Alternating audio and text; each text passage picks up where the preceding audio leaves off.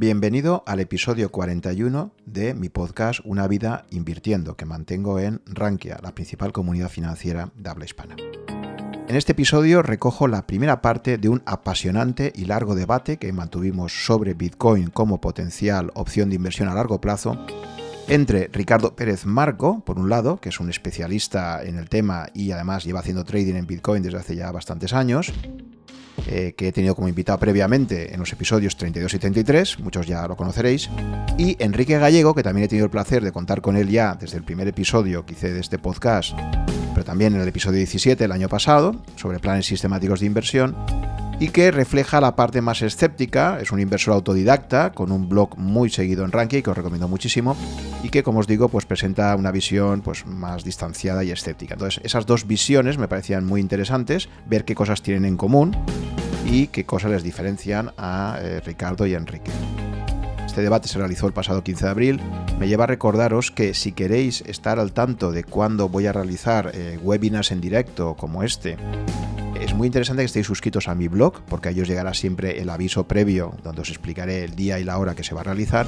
Así como también os recomiendo que os suscribáis a mi canal de YouTube donde eh, voy a poner siempre en primicia todos los vídeos que grabamos de estos debates o de mis podcasts en general. Por lo tanto, os invito muchísimo a, que me sigáis allí en, YouTube y también en, mi blog en Rankia. Y ya sin más os dejo con este apasionante debate sobre esa pregunta básica que todos nos hacemos en, estos últimos meses y es, ¿me interesa o no eh, tener algo de mi inversión en Bitcoin? Ya sin más os dejo con el debate entre Enrique y Ricardo. Si os parece, el debate lo vamos a estructurar de la siguiente forma. En primer lugar, eh, Enrique primero empezará presentando eh, como os decía antes, pues es quizás la visión más escéptica. Eh, Enrique empezará presentando un poco cuáles son, cuál es su planteamiento inicial respecto a qué papel podría jugar Bitcoin, una posibilidad o no. Ahora nos dirás tú, Enrique, cómo lo ves, para un inversor racional eh, que, invierte a largo plazo. Recuerda que el público de mi podcast, evidentemente, es gente que está pensando, pues eso, ¿no? En, una inversión a muy largo plazo, en su jubilación. Entonces, ver si tiene o no sentido poder incorporar algo o mucho, ahora, ahora lo que tú nos dices, de, Bitcoin a esa, esa, cartera de inversión. Entonces, si te parece, primero expone un poco tu posición inicial. Eh, a continuación, Ricardo te hará una réplica, ¿de acuerdo? Haremos un planteamiento inicial nosotros y una vez que ya haya transcurrido los puntos principales que se hayan presentado, ya abriremos también el turno de, intervenciones en el chat e intentaré trasladar por lo menos las preguntas más interesantes que vayan surgiendo en, el chat de los asistentes a, a vosotros, ¿de acuerdo? Así que si te parece, Enrique, pues empiezas tú mismo ya planteando cuál sería tus, eh, tu planteamiento ante, ante Bitcoin, ¿no? Inicialmente. O sea, yo, eh, yo no soy un experto, evidentemente, en Bitcoin. Yo para, para poder eh, entrar en, para poder que, eh, opinar y tener un, criterio formado, pues he tenido que buscar fuentes externas. Eh, ahora, ahora ya creo conocer un poquito más sobre el Bitcoin, pero no, no, no, deja de ser una, no dejo de tener una idea general, porque cosa que puede ser una ventaja más que un inconveniente, porque a veces el conocer demasiado las cosas te hace perder perspectiva. Entonces, yo el, enfoque que ya luego esto construiremos camino al andar, pero el enfoque que yo, que yo inicialmente había pensado es distinguir entre, eh, porque el tema es bastante complejo, distinguir tres planos un, plano que es el Bitcoin en sí mismo, es decir, el objeto de la inversión, otro plano que es el inversor y su cerebro, digamos, o sea, el, inversor como sujeto de la inversión, y un, y tercer plano que es la interacción entre los dos, entre el inversor y el Bitcoin, que es el, acto de invertir o no invertir y el caso de invertir como no invertir. Entonces, yo inicialmente voy a, voy, a, voy a hablar, voy a exponer un poco mis ideas respecto al objeto. Creo que mm, podemos mm, discutir ese, tema y, cerrarlo con, eh, eh, eh, con, Ricardo y con y luego pasar al, al, segundo, al segundo tema, hacer lo mismo y, luego ya finalizar en, con ideas en torno a la inversión en el Bitcoin en sí mismo. Es decir, eh, ahora voy a hablar más que el Bitcoin como inversión, del Bitcoin como, como tal Bitcoin. Entonces, entrando sin más preámbulos en, materia, creo que hay que el, primer punto a considerar, es decir, hay, hay a ver, que, me, que yo me, prefiero tener las cosas muy estructuradas hay como los puntos que, voy a abordar, es un poco la confusión entre blockchain y Bitcoin, qué quiere ser el Bitcoin de mayor, el Bitcoin y la inflación de activos y las etapas históricas del Bitcoin, las tres etapas del Bitcoin según mi, según mi visión. El primer punto es que efectivamente hay una... Hay una confusión entre, eh, muchas veces, entre eh, es una doble confusión. Hay una confusión entre la tecnología blockchain, que, no, que no tiene por qué ser, concretarse en el, en el Bitcoin. Hay, hay muchas otras aplicaciones que, utilizan también el, blockchain. Eh, eh, mm, pero...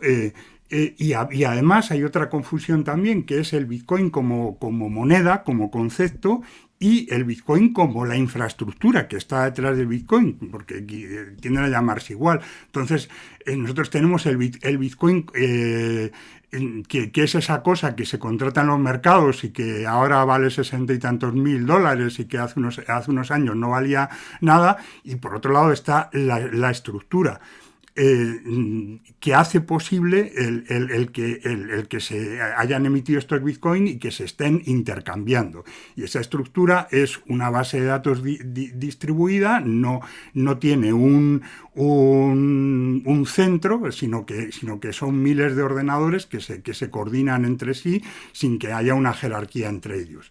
Entonces, este, este, este tipo de arquitectura, pues eh, que tampoco la, ha ideado el, Bitcoin, pero que realmente eh, pues eh, sí que la, quizás la haya, llevado a un, a un grado superior, pues tiene tres atributos que son la posibilidad de automatizar procesos que, muy complejos que se hacían a mano tiene, una, tiene un altísimo grado de seguridad y tiene un altísimo grado de trazabilidad, es decir, que, se, que todo queda registrado y todo, se, puede ver que ha, se puede ver qué ha pasado a lo largo de la historia y qué cosas se han ido haciendo en, ese, en ese proceso y, debido, a las, debido al nivel de seguridad del Bitcoin, esa, esa, ese historial es eh, muy fiable, muy, muy, difícil, muy difícil de romper.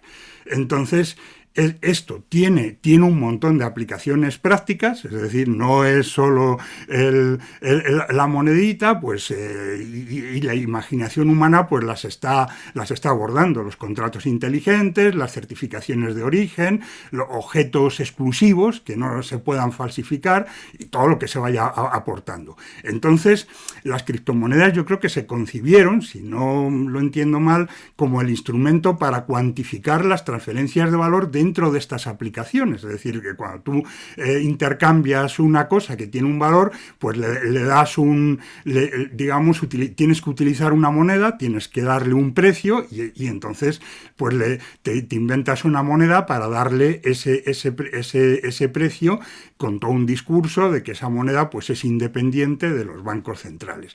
Pero nada impide hacerlo con monedas convencionales y de hecho de hecho, ya hay una, ya hay una, moneda convencional que es el, yuan, digamos, el cripto yuan, emitido por el Banco Central de China y que van a por todas. Es decir, vamos, que, que está ya, eh, eh, eh, está ya en, en la calle, por entendernos.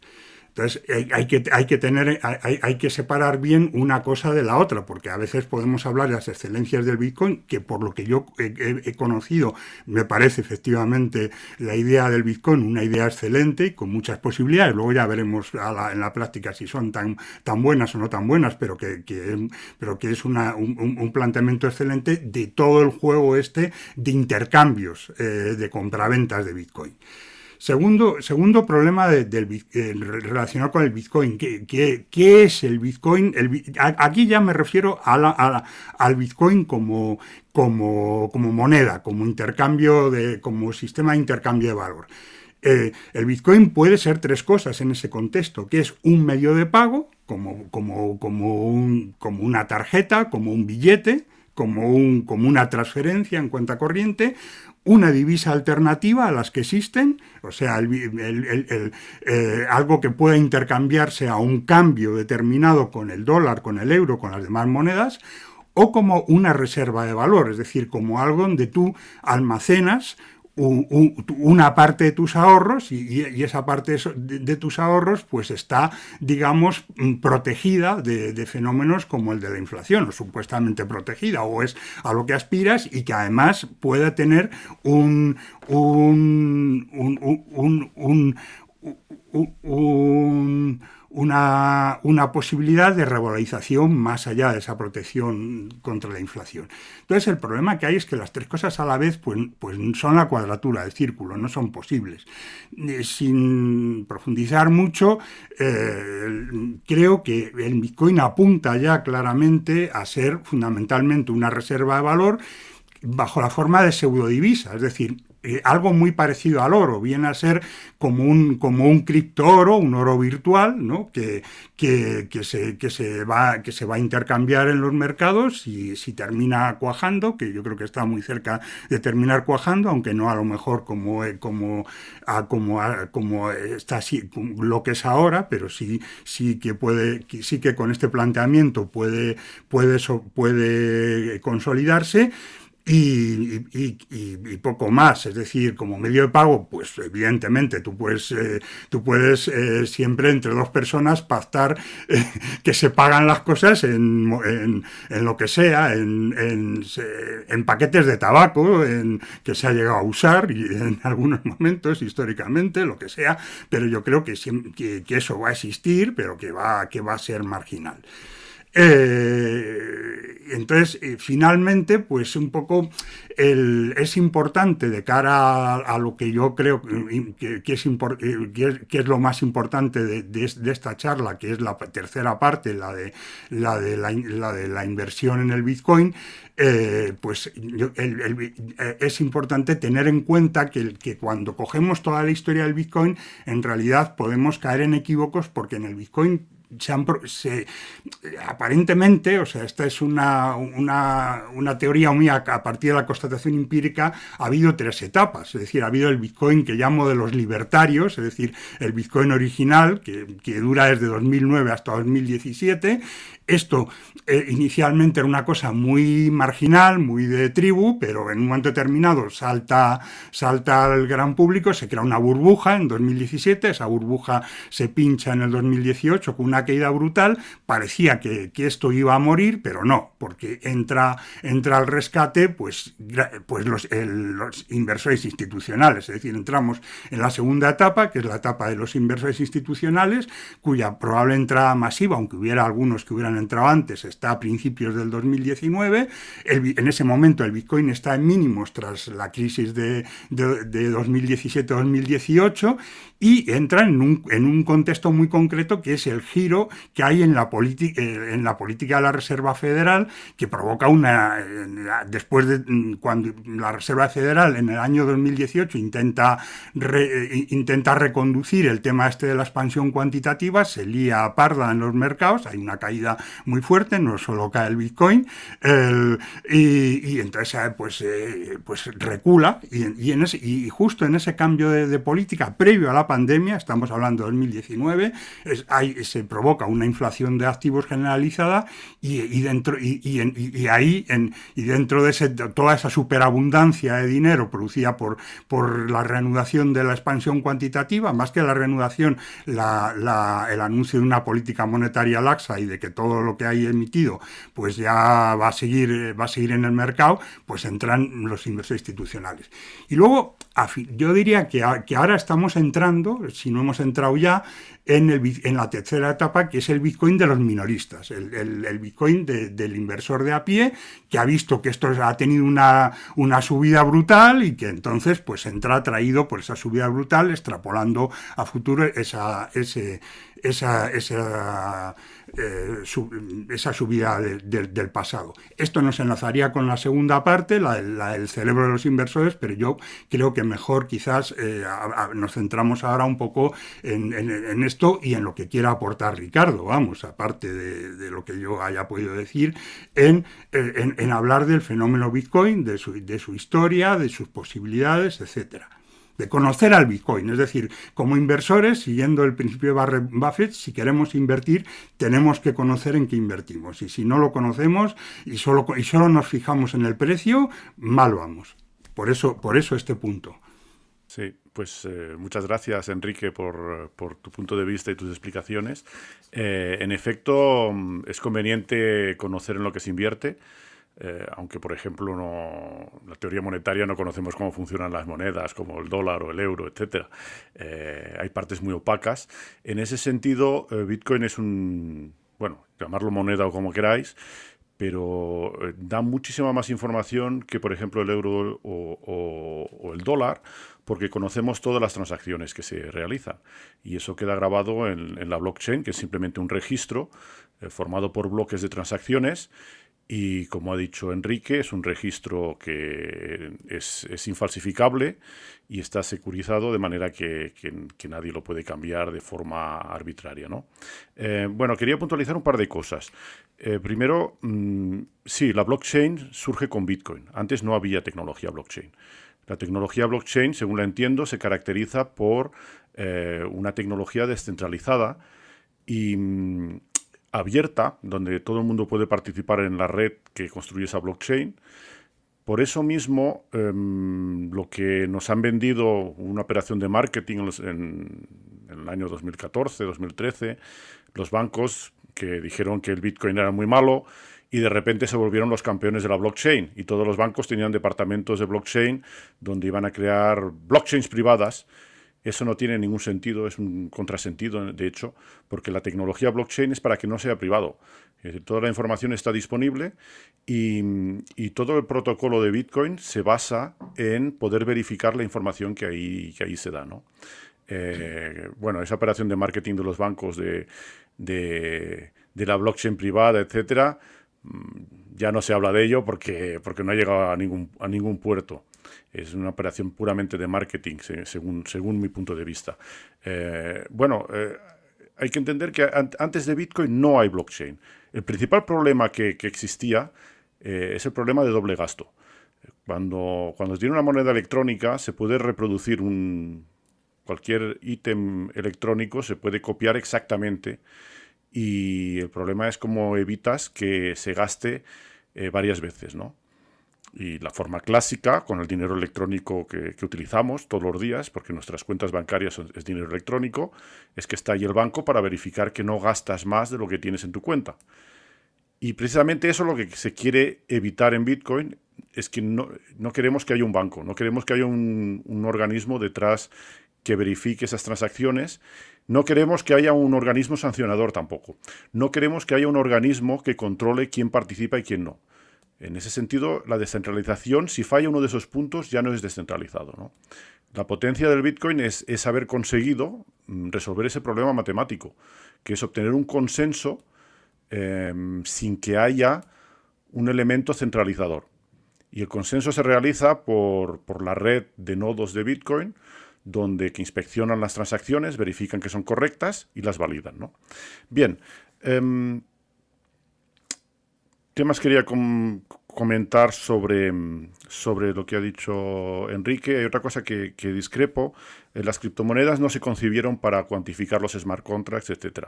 De hecho, la, criptomoneda, la primera que surgió fue Bitcoin. La primera moneda que surgió. Y por primera vez eh, el Bitcoin es un dinero programable. En, Bitcoin, en las transacciones, se pueden poner instrucciones. De hecho, al principio de Bitcoin había muchas más instrucciones. Es un lenguaje de programación muy simple, pero permite, por ejemplo, programar las transacciones para que esos bitcoins no se, no se muevan durante un tiempo, bloquearlos durante un tiempo. Eh, se pueden dar condiciones condicionales para liberarlos. De hecho, es de esa manera que, que hacemos las transacciones. Cuando los enviamos una dirección, eh, la instrucción que damos es que esos bitcoins no se pueden gastar salvo que se firme con la clave secreta de esa dirección.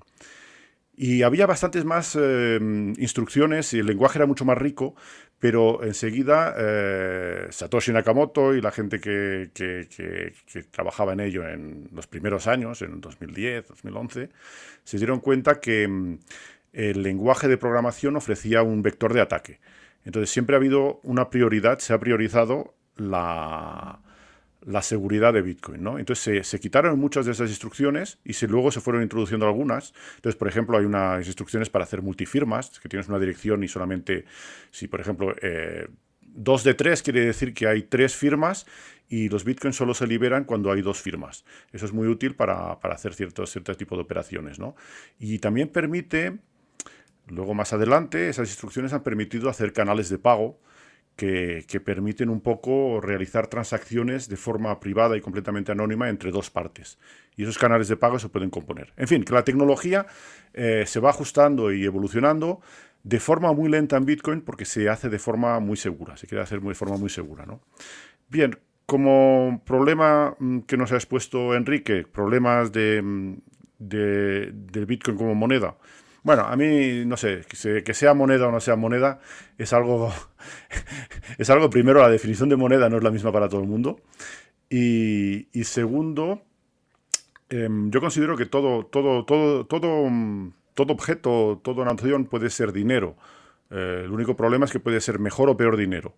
Entonces, eh, Enrique ha expuesto tres, tres em, objetivos para una moneda que sea medio de pago, que sea divisa alternativa y que sea reserva de valor.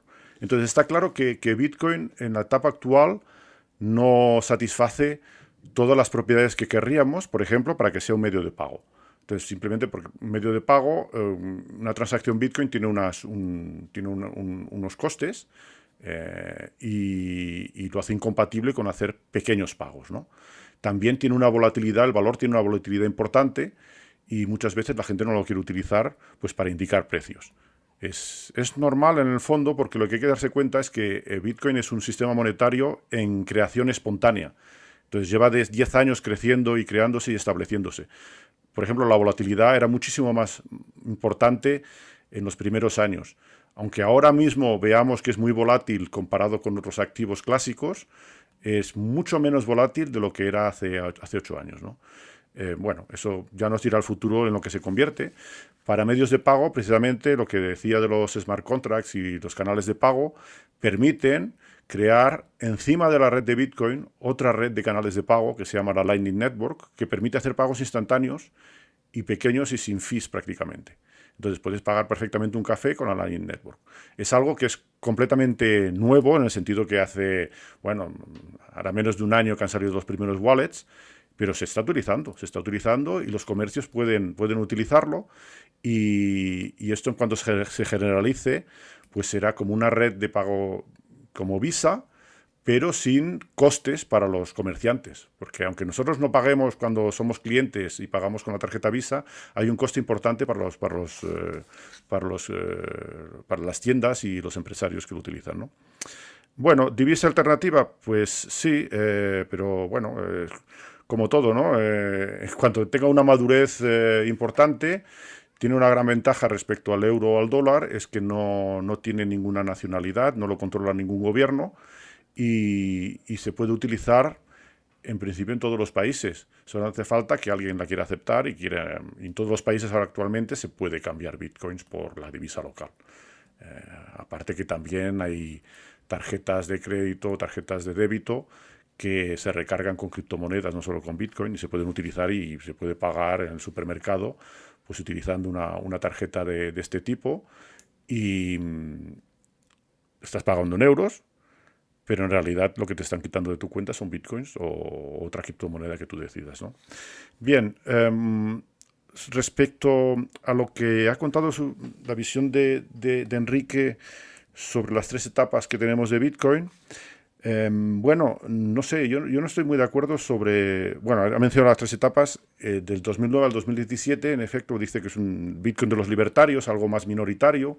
Eh, sí, eh, seguramente es a partir de 2017 tal vez que se populariza y se empieza a conocer más el Bitcoin, pero todo relativo. Ha habido un crecimiento exponencial de la adopción y del conocimiento. La gente antes no lo conocía. recuerdo hace años cuando eh, hablaban de Bitcoin lateralmente en, en, Bloomberg o así, la gente se emocionaba, ¿no? Y hasta que un día salió un ticker con el precio de Bitcoin. Era, era muy emocionante porque, decir, habíamos hecho un largo camino desde, desde los inicios.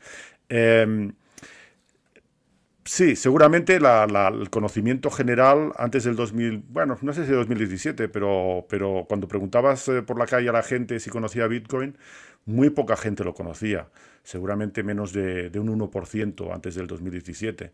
Ahora ya hay bastante gente que lo conoce, pero mm, luego preguntas si quién tiene Bitcoin, pues tampoco tiene mucha gente. No, no, no, sé, es difícil de estimar, es difícil de estimar, pero, pero gente que realmente tenga bitcoins con un wallet propio, no debe haber mucho más de un 5 o 6% seguramente. También depende de los países. Hay países donde, por ejemplo, tiene una divisa débil, eh, Zimbabue, en Venezuela, etcétera, donde la gente ha adoptado Bitcoin y las criptomonedas de forma importante porque es una necesidad para ellos. Les permite precisamente combatir la inflación de su divisa local. Bien, entonces sí, lo llamativo es que hubo una burbuja en, 2017, final de 2017-2018, y, y, luego pues la burbuja se desinfló. Y luego hemos pasado una época de, dos, años hasta 2019, donde de momento pues, ha vuelto a, superar máximos que estaban en 20.000 más o menos, era el máximo de la burbuja del 2017-2018 y actualmente pues tenemos una burbuja que está en curso. Eso está clarísimo. Mm, también es cierto, como ha dicho Enrique, que ahora eh, los institucionales empiezan a interesarse en el tema. Ya no es la operación de marketing del 2014, que esa surgió esa operación de marketing después de la burbuja de 2013. Hubo una burbuja muy importante en 2013, donde, donde el Bitcoin pasó de 100, 180 dólares a 1200 y, luego se hundió, bueno, se hundió, sí, se, hundió, pues eso, a, a 200, etcétera. Bueno, no, perdón, me parece que se hundió hasta 380. Y en ese momento es cuando surgió esa operación de marketing sobre Bitcoin es malo, blockchain es bueno, y lo de Bitcoin es malo lo hemos oído desde el principio. Eh, que era el dinero de las mafias, que era el dinero de eh, los, dealers de droga, etcétera. Eh, bueno, eh, dinero de las mafias no ha sido. De, hecho, de hecho, la mafia prefiere utilizar dinero que es mucho más opaco que el Bitcoin, donde las transacciones quedan registradas. dinero para comprar drogas sí ha sido. De hecho, uno de los principios hubo Silk Road, que, era, que, era, estaba en una especie de eBay de drogas en, en, la, en, la, web oculta, donde se vendían drogas y se utilizaba Bitcoin. Pero eso era, era un uso relativamente minoritario, tal vez un 5 o 10% de las transacciones de Bitcoin estaban relacionadas con eso, ¿no? Pero eso sirvió para, bueno, eh, había una, una, leyenda negra, los banqueros, etcétera, todo el mundo decía que Bitcoin era malo, etcétera. Lo recuerdo muy bien porque en el 2013 yo escribí artículos en la sección de tecnología del país explicando un poco la tecnología que había detrás y también explicando por qué creía que, que, que era algo importante y revolucionario, ¿no? Y al mismo tiempo, pues salieron artículos de Krugman, el premio Nobel, entre comillas, de, economía, digo entre comillas porque no hay premio Nobel de economía, lo da un banco, eh, que, era, que eran bastante ridículos esos artículos, francamente. Y luego salieron ecos, gente que, economistas, que se creyeron que conocían la tecnología y de hecho no la conocían en absoluto y escribieron artículos en la sección de economía del país donde, en ese momento, donde, donde decían barbaridades sobre Bitcoin. Ahí está la hemeroteca para que, que la gente pueda verlo. ¿no? En ese momento yo decidí que o, me dejaban escribir en la sección de economía o no, o no a escribir ahí. Y, así, y es lo que he hecho. No, no volví a escribir. Había toda una corriente, en fin, los medios de comunicación muchas veces... Eh, no son objetivos, están al servicio de alguien y en particular las secciones de economía están al servicio de alguien. Cuando veáis que en, las secciones de economía recomiendan vender oro o, o comprar cierto, cierta cosa, hacer, mejor hacer lo contrario. Es el espíritu contrarian del cual supongo que Enrique nos hablará también de la psicología de los mercados y es importante ver cuando tienes en primera página algo, pues a lo mejor está, está en, sus máximos. ¿no? Bien, eh, el caso es que sí que es cierto que, que, han entrado uh, ahora de forma importante eh, inversores institucionales. Y, no solo inversores institucionales, sino más, sorprendente, empresas que están comprando Bitcoin y dedicando parte de sus reservas a invertir en Bitcoin, como MicroStrategy fue la primera, y luego Tesla también lo está haciendo, y, muchas otras de las que no se habla que no lo dicen, ¿no? Eh, porque eh, Bitcoin se ha convertido en, un elemento importante en un portfolio, de hecho. Eh, tiene unas características, es ya hablaremos más en detalle de ello, pero pero es un vehículo de inversión que tiene unas características muy diferentes de, las que nos podemos encontrar y eso es valioso. Es importante diversificar el, portfolio con, Bitcoin. Pero quiero insistir en una cosa. Em, las burbujas que hubo, que ha habido en el 2017, la que vivimos ahora, no son únicas. En el 2013 hubo otra. Y en el 2013, de hecho, hubo dos. Hubo una primera, donde el precio subió de, de, 10 dólares hasta 250, luego eh, se hundió hasta, 200, hasta 60 dólares y luego subió hasta 1200. ¿eh? Y, antes, en el 2011, hubo otra burbuja donde Bitcoin subió de un dólar a 32 dólares. Tremenda, en, en muy poco tiempo. Y antes Hubo otra donde subió, hubo dos otras, otras más. En fin, ya es, difícil remontarse a esa época porque es difícil obtener datos, no había un exchange oficial, no había, en fin, el precio se determina de forma completamente libre, ¿no? Ahora hay exchanges grandes y el precio que indican de Bitcoin es más o menos el mismo, pero en aquella época pues eh, había una especie de exchange en el foro de Bitcoin Talk donde, donde nos reuníamos los, los, los criptoadictos, pues ahí se, se negociaba Bitcoin, etcétera, pero mm, era... Mm, era mucho más amateur, ¿no? Era, y siempre lo ha sido así, ha sido un poco el Far West porque, porque ahí no, eh, para comprar había que quedar con alguien, había que, negociarlo, en fin, había que fiarse, en fin, eh, era otro tipo. Pero las burbujas de Bitcoin, curiosamente, de eso también había un error muy, muy común entre los economistas, es que, es que solo ven un tipo de burbuja. Entonces, eh, como sabéis, el, el ejemplo más famoso, las burbujas de los tulipanes, eh, que ocurrió en Holanda. Y, nada, pues mucha gente confunde las burbujas que tenemos en Bitcoin con burbujas de tulipanes. De hecho, de hecho el Cercle du Coin, que es una asociación francesa de, de bitcoineros, ha creado el premio Tulipán para cada año dan el premio Tulipán al economista que, que escribe la mayor barbaridad comparando el Bitcoin con, con la burbuja de los tulipanes. ¿no?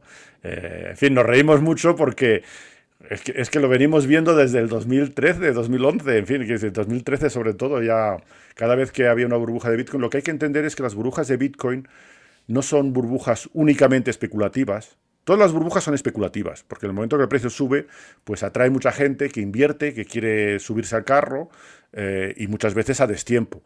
Eh, y, eso, eso hace que el precio se propulse. Pero eh, el origen de, las brujas de, Bitcoin son esencialmente, tiene un origen de iliquidez. Eh, tiene una característica Bitcoin, es que la masa monetaria, los Bitcoins que se producen, está, programado. Hay una fórmula que dice que al principio se producían 50 Bitcoins cada 10 minutos en media. Cada 10 minutos se valía de un bloque de transacciones. Y en ese bloque se crean 50 Bitcoins nuevos, eso era al principio. Y cada cuatro años bueno, más precisamente cada 210.000 bloques, se divide por dos esa recompensa. Entonces, esa es una recompensa que se da a los mineros, a la gente que verifica las transacciones. Entonces, hemos tenido, eso se llama el halving, y hemos tenido varios halvings, y el último fue en mayo del año pasado. Ahora, actualmente, la recompensa, después de dividir la primera vez por dos, era 25 bitcoins, luego 12 y medio, y ahora es 6,25. ¿De acuerdo? Lo que, lo que, se crean 625 bitcoins cada 10 minutos, lo cual corresponde a crear 900 bitcoins por, día. Y dentro de unos tres años tendremos otro halving. Eso quiere decir que la inflación monetaria anual de bitcoin ya está por debajo de la del oro, que es de, de, los activos menos inflacionarios si los comparamos con las divisas internacionales. Eso es un algo que, bueno, simplemente desde el punto de vista monetario lo hace muy interesante. Pero ¿qué ocurre? Que cuando tenemos un halving, eh, en general los mineros tienen un cierto número de gastos. Al principio no, al principio se minaba con un ordenador portátil, etcétera, pero ahora se ha vuelto un, business, un, realmente un negocio con, una tecnología, con un hardware eh, realmente costoso y, cuanto más potente mejor, porque se, se, mina, se mina bitcoins de forma más efectiva. También el coste de la energía es la parte clave. Y, los, bueno, pues los mineros tienen toda una serie de costes y tienen que vender parte de la producción. Claro, si la producción se divide por dos, pues, pues tienen menos que vender. Y, lo que ocurre es que los mercados, cuando después de un halving, sistemáticamente se crea una escasez que, que, propulsa el precio. ¿no? Entonces, yo esta burbuja la veo como, bueno, es que además todos los que me conocen desde hace años ya saben que les dije que, después del halving habría una burbuja y, es como ha sido. Eh, no quiere decir que vayamos a tener burbujas siempre. Eh, seguramente dentro de, cuatro años tendremos otra también, pero ya mucho más atenuada. Lo que tenemos hasta ahora ha sido un crecimiento exponencial, que es característico del principio de la adopción de nuevas tecnologías que, se, que crecen de forma viral, ¿no? Y de hecho, de forma viral, mm, bueno, eh, todos los bitcoineros hemos infectado, en ese sentido es como una epidemia, hemos infectado a gente de nuestro alrededor, ¿no? explicándoles, eh, simplemente porque creíamos en ello. Eh, no tenemos ningún interés en, como a veces se dice que puede ser un esquema Ponzi, quiere decir, bueno, pues sí, cuanta más gente haya, pues en efecto va, a hacer subir el precio, pero mm, tiene unas características el, Bitcoin que, lo hace un, primero un, algo idóneo para, tener un portfolio y luego una inversión a largo plazo. Entonces hay gente que se mete en criptomonedas, entonces ahí tiene que tener cuidado porque no únicamente tenemos el Bitcoin. Después de la moda, precisamente a cada burbuja hubo una moda asociada. En el 2013 fue la, la moda de las altcoins. Entonces, ¿qué son las altcoins? Bueno, el código de Bitcoin es libre. Todo el mundo puede leerlo y verificar lo que hace, ¿no? Y, lo que hubo es que, bueno, pues la gente cogió ese código, lo modificó, cambió las características y creó monedas nuevas. Y se lanzaban monedas todos los días. Cada día había un lanzamiento de monedas, que algunas con, que tuvieron éxito, otras que no. La mayoría no sobrevivieron. Ahora, por ejemplo, las monedas que nos han llegado hasta nuestros días desde aquel momento es Litecoin, por ejemplo, Doge, por ejemplo, etcétera. Algunas, sobrevivieron, muchas otras murieron. Aurora, Pepecoin, en fin, recuerdo esas monedas que son muy divertidas porque eh, todos, en aquella época era, tradeabas ese tipo de monedas y era el Far West, pero, pero conseguías hacer arbitrajes brutales. ¿no? Bien, luego en el, en el, en el 2017-2018 eh, lo, que, lo que surgieron, una de las monedas que surgió eh, en ese tiempo fue Ethereum. Y Ethereum tiene una, una, una filosofía diferente que Bitcoin.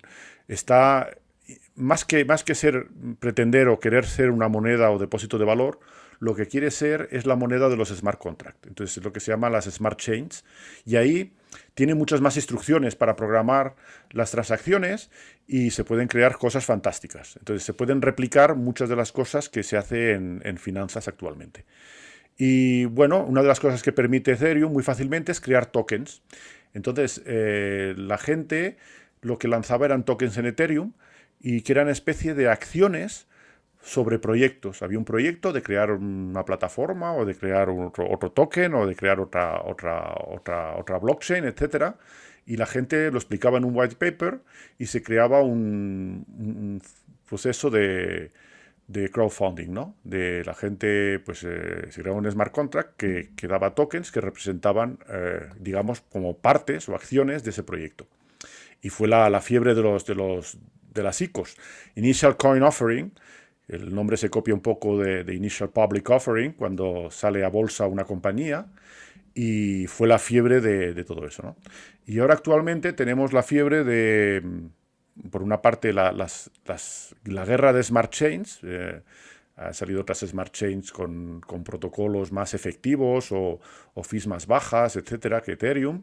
Las competidoras son la Binance Smart Chain, Polkadot, etc.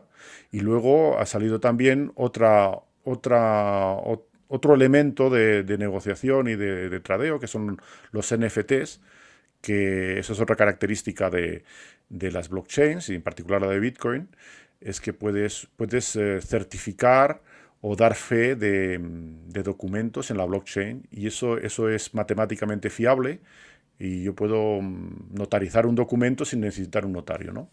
Que no quiere decir que los notarios no sean útiles para otras, otras cosas, pero al menos ese útil ya existe y existe por primera vez gracias a Bitcoin.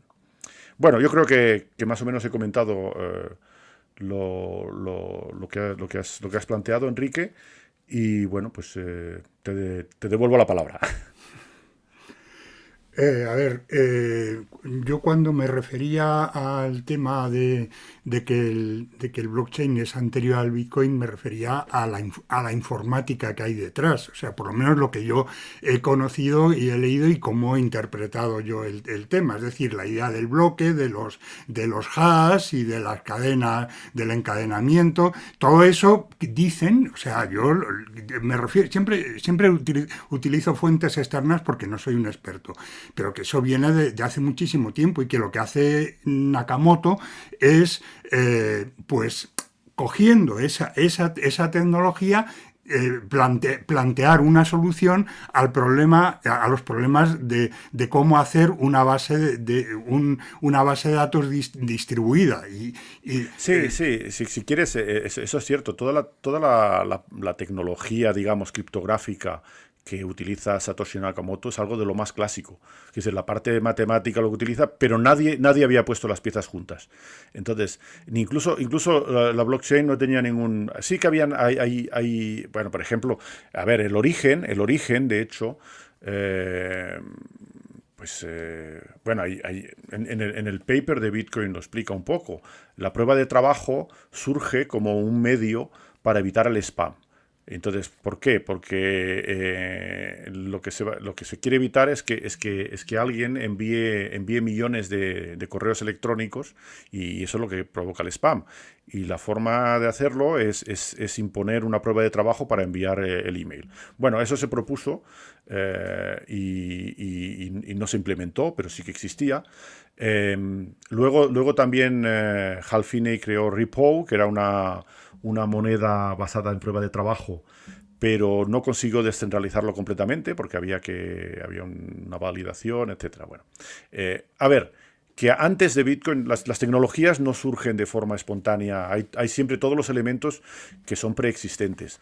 Eh, la genialidad de Bitcoin es, resolver eh, el, el, problema de doble gasto tomando cosas que existían aquí y allá. Pero la blockchain en tal... A ver, yo creo que entiendo tecnología blockchain es algo descentralizado y, además quiero insistir sobre algo, es que la blockchain está, está ligada íntimamente a la noción de criptomoneda. Eh, para validar las transacciones eh, hace falta energía, hace falta trabajo. Ahora, hay otro tipo de, de, comprobación, se llama Proof of Stake, pero bueno, eso a lo mejor podemos hablar más adelante, pero si queréis, la, la que está comprobada que es segura completamente es la Proof of Work, la prueba de trabajo, y, alguien tiene que quemar energía, tiene que pagar su electricidad. Eh, y a esa persona hay que pagarle. Si le pagásemos en euros, o si alguien le pagas en euros, eso no está descentralizado. Ahí interviene un banco, interviene una entidad que paga, etcétera, un pagador, etcétera. Entonces, precisamente para pagar ese trabajo hace falta una criptomoneda. Y realmente la noción misma de blockchain descentralizada no es independiente de la noción de moneda. Eso es lo que no entendieron, por ejemplo, los bancos, porque es muy fácil pensar, decir, bueno, pues tenemos una actividad de cierto tipo y esto tal vez lo puedo programar y además lo voy a descentralizar.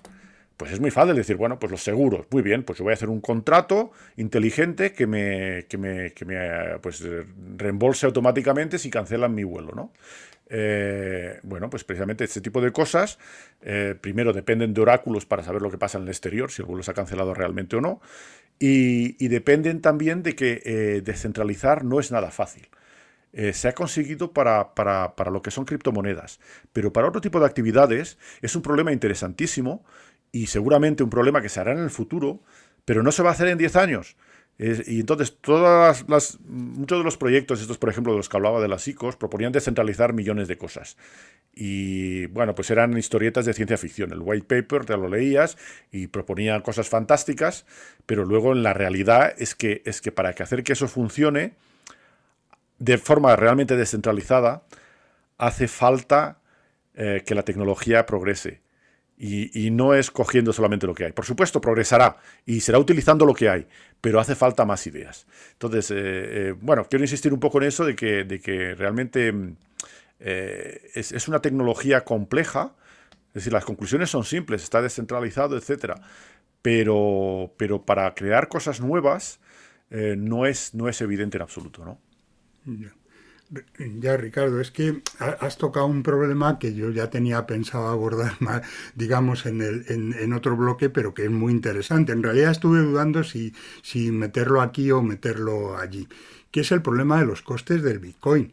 Es decir, el, eh, claro, eh, a mí lo de la gratuidad, es decir, tú antes has dicho esto de, de claro, hacemos, podemos hacer pagos eh, en, gratis, ¿no? O sea, el, comerciante hace un pago al eh, digamos, tú compras algo y tú le pagas al comerciante con una transacción a través, a través de, esta red superpuesta, el, que, que, yo había oído hablar de ella, el, Lightning Network se llama, algo, o algo así, y entonces esto es, esto es instantáneo y no pasa por ningún banco y no tiene ningún coste.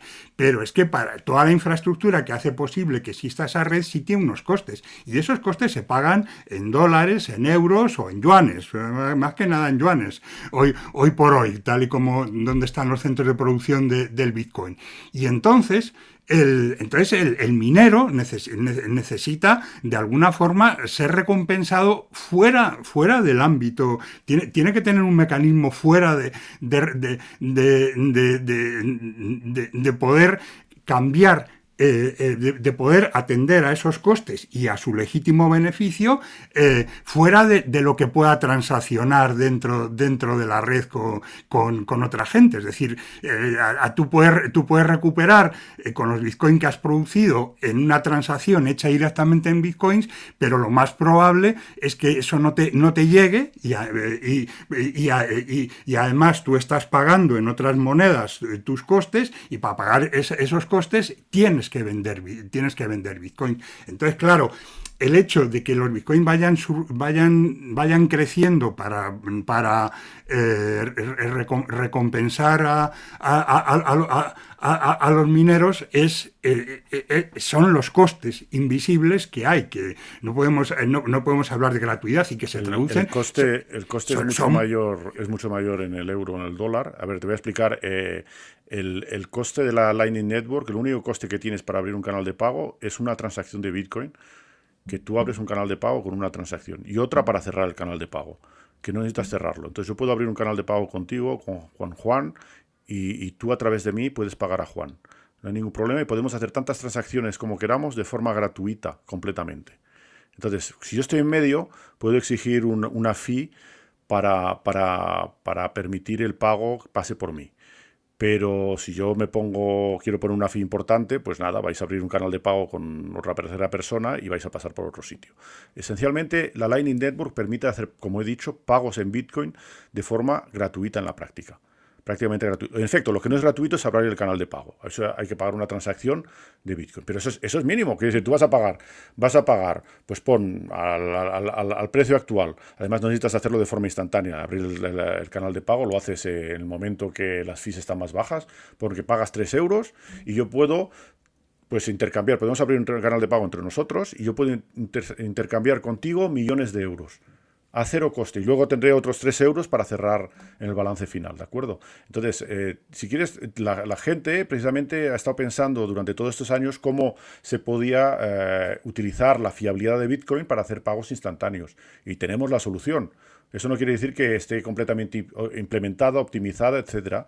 Pero ya, ya las últimas veces que leí había como unos 65 millones de dólares en la Lightning Network, ¿no?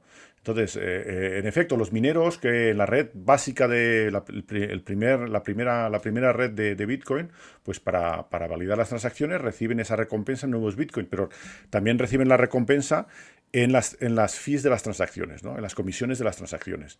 Y cuando no haya nuevos Bitcoins que se creen, pues, pues, pues entonces, entonces serán solamente las comisiones que, que, sí, bueno, pero normal. A ver, o tú, o tú, quiero decir que cuando, cuando haces una, tú intentas hacer una transacción internacional entre bancos y, me dices lo que te cuesta, pues te va a costar mucho más. Y el coste que hay además superior es el coste en todos esos, en los quantitative easing y todos esos euros y dólares que, se producen, que producen los bancos centrales y la Fed apretando una tecla de ordenador, pues eso coste, eso, eso no es gratuito, eso alguien lo paga y quien lo paga son la gente que tiene euros y dólares. Entonces, al menos en Bitcoin sabemos cuál es esa inflación. En euros y dólares es muy difícil de determinar. De hecho, yo creo que nadie la sabe. Es decir, luego tienes diferentes capas de monetarias, la M1, la M2, la M3, etcétera, que, luego fluyen de unas a otras y, ni los mismos economistas eh, y especialistas en teoría monetaria te pueden indicar a qué corresponde en términos de, inflación, porque además es una inflación que no, no repercute de la misma manera en la economía real como en, la economía financiera, ¿de acuerdo? Y, lo que vemos, por ejemplo, es que activos que están íntimamente ligados a la economía financiera, como por ejemplo el inmobiliario, porque la gente eh, compra casas tomando hipotecas, pues allí esos, esos activos están sobrevaluados. Hay una inflación ha habido una inflación importante y no es ningún misterio, es porque es una puerta de escape de la, de, la, de la, masa monetaria que se produce en el sistema financiero. Entonces, si pensamos en los costes, a lo mejor a la gente les cuece más el bolsillo cuando tiene que comprarse una casa o, pagar un alquiler, que, que, es, es, el primer ejemplo, digamos, de repercusión de, de esa inflación monetaria de las monedas fiat. ¿no? Sí, la inflación, eh, lo que, lo que hay es una inflación generalizada de activos. ¿no? O sea, todo, todo, todo, todo, todo, activo en, en, los, los, últimos, desde, desde los años 80, todo, todo, todo, el que haya comprado activos diversificando y, y aguantando, diversificando bien, eh, o sea, pero, vamos. Pero Enrique, Enrique, eso no es una inflación de activos, eso es una, es una devaluación de, de la unidad de medida, que es el euro y el dólar. Eh, vale, pero, cuando, cuando, cuando tienes una inflación de todo, eh, a ver, yo, yo puedo decir que, bueno, hay una inflación de algo respecto a otra cosa, ¿no? Pero, pero cuando todo, todo sube simplemente la, la moneda que se devalúa. Pero la moneda que se la, moneda no, no, no, se ha devaluado en, en, en, cuanto a capacidad adquisitiva en la misma, en la misma medida que se han devaluado los activos. Realmente esta ha sido la edad de oro de los propietarios de activos. Los que lo han sufrido no son tanto los propietarios de activos, porque, eh, porque esa devaluación de la moneda, inflación de, activos, devaluación de la moneda, como lo quieras llamar, les engordaba el valor. Es decir, yo, ejemplo... No, no, no, perdona, les, les, engordaba el número. Tú coges la, la unidad, la unidad, la la unidad de base se devalúa eh, no, eh, es, que, es que la gente está muy contenta que le, aumenten el sueldo, pero, pero lo que hay que comparar es con la inflación, claro. Ah, eh, claro, pero ya, pero, pero mira, ejemplo real, yo, yo, me, yo, me, yo me controlo porque antes no lo tenía, no lo tenía organizado. Desde, desde diciembre de 2011, la evolución de mi patrimonio, separando lo que es, lo que es ahorro de, de, mi sueldo menos gastos de lo, que es de lo que es rentabilidad de las inversiones, y con un planteamiento ultraconservador, o sea, porque si no habría sido la hostia, pues tú tienes, eh, eh, tengo una, una tasa acumulada de, del 4,5.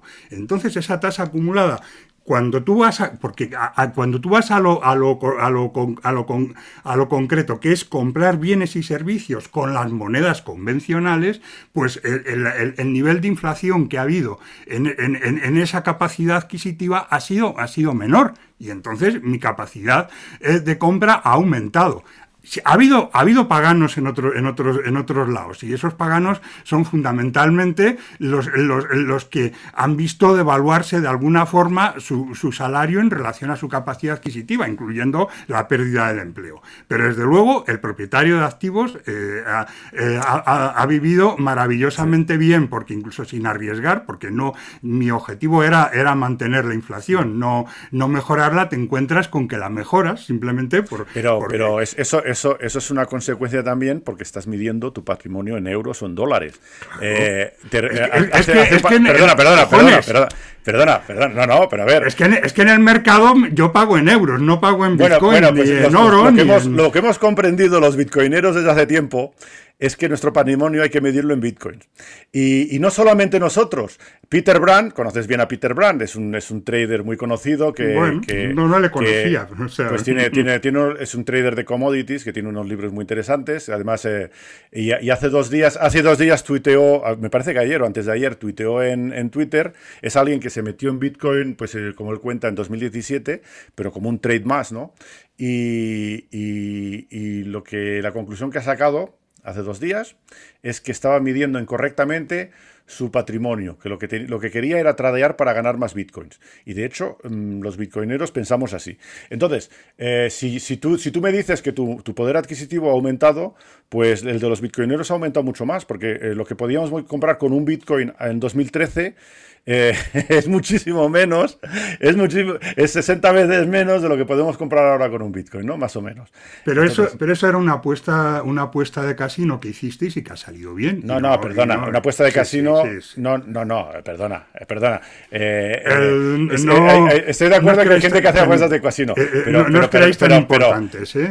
no, no, somos importantes, pero, pero bueno, nos lo hemos No, eso no estaba escrito, o sea, que el, el que esto. Sí, sí, yo, lo, escribí en el 2013. Léete mis artículos de 2013 y lo escribí en el 2013. ¿no? eso no, no, pero pasa otra cosa es que, la gente no se lo leyese o no me creyese, pero eh, no es, no es eh, en efecto, en cierta manera hay una parte eh, innegable de suerte. Te encuentras, en, solo el hecho de conocer Bitcoin a tiempo, pues es una suerte que no, no, ha sido la misma para todo el mundo. En efecto, cuando tienes unas revalorizaciones como, como tiene, ha tenido Bitcoin porque has entrado pronto, pues no se puede atribuir al mérito únicamente. Hay una gran parte de, azar y de suerte. Eso es sin duda. Pero eh, luego también ha habido otra parte de entenderlo, porque mucha de la gente que se metió muy pronto también vendió muy rápido. Cuando se multiplicó por 10 o por, por 100, ya consideró que eso ya pues lo vendió todo. Y, gente muy experimentada también, porque eh, gente, traders eh, realmente profesionales, que se metieron, incluso se han metido no hace tanto, y que no han entendido que esto no funciona como la bolsa que esto no funciona como una commodity normal, es, es, un producto, es una, más, es una moneda en, creación. Y, cuando entiendes eso, quiere decir que, bueno, luego también hay gente que guardó los bitcoins porque se olvidó de ellos. ¿eh? Y luego, luego miró lo que tenían en bitcoins y, bueno, pues, eh, y, gracias a que se olvidaron de ellos, ganaron suficiente, ¿no? Pero si lo hubiesen sabido, hubiesen vendido. Pero incluso teniendo experiencia, sabiendo, sabiendo que, en fin, que, cómo funciona y, lo que crece, si no, si no te das cuenta que es, pues también es una apuesta, una apuesta a largo plazo, que esto es una, moneda que se va, se va a establecer a nivel internacional, pues está claro que, la gente lo que hace es cuando se multiplica por 10 lo vende. mucha gente dice, ah, qué suerte haber conocido tan pronto el Bitcoin.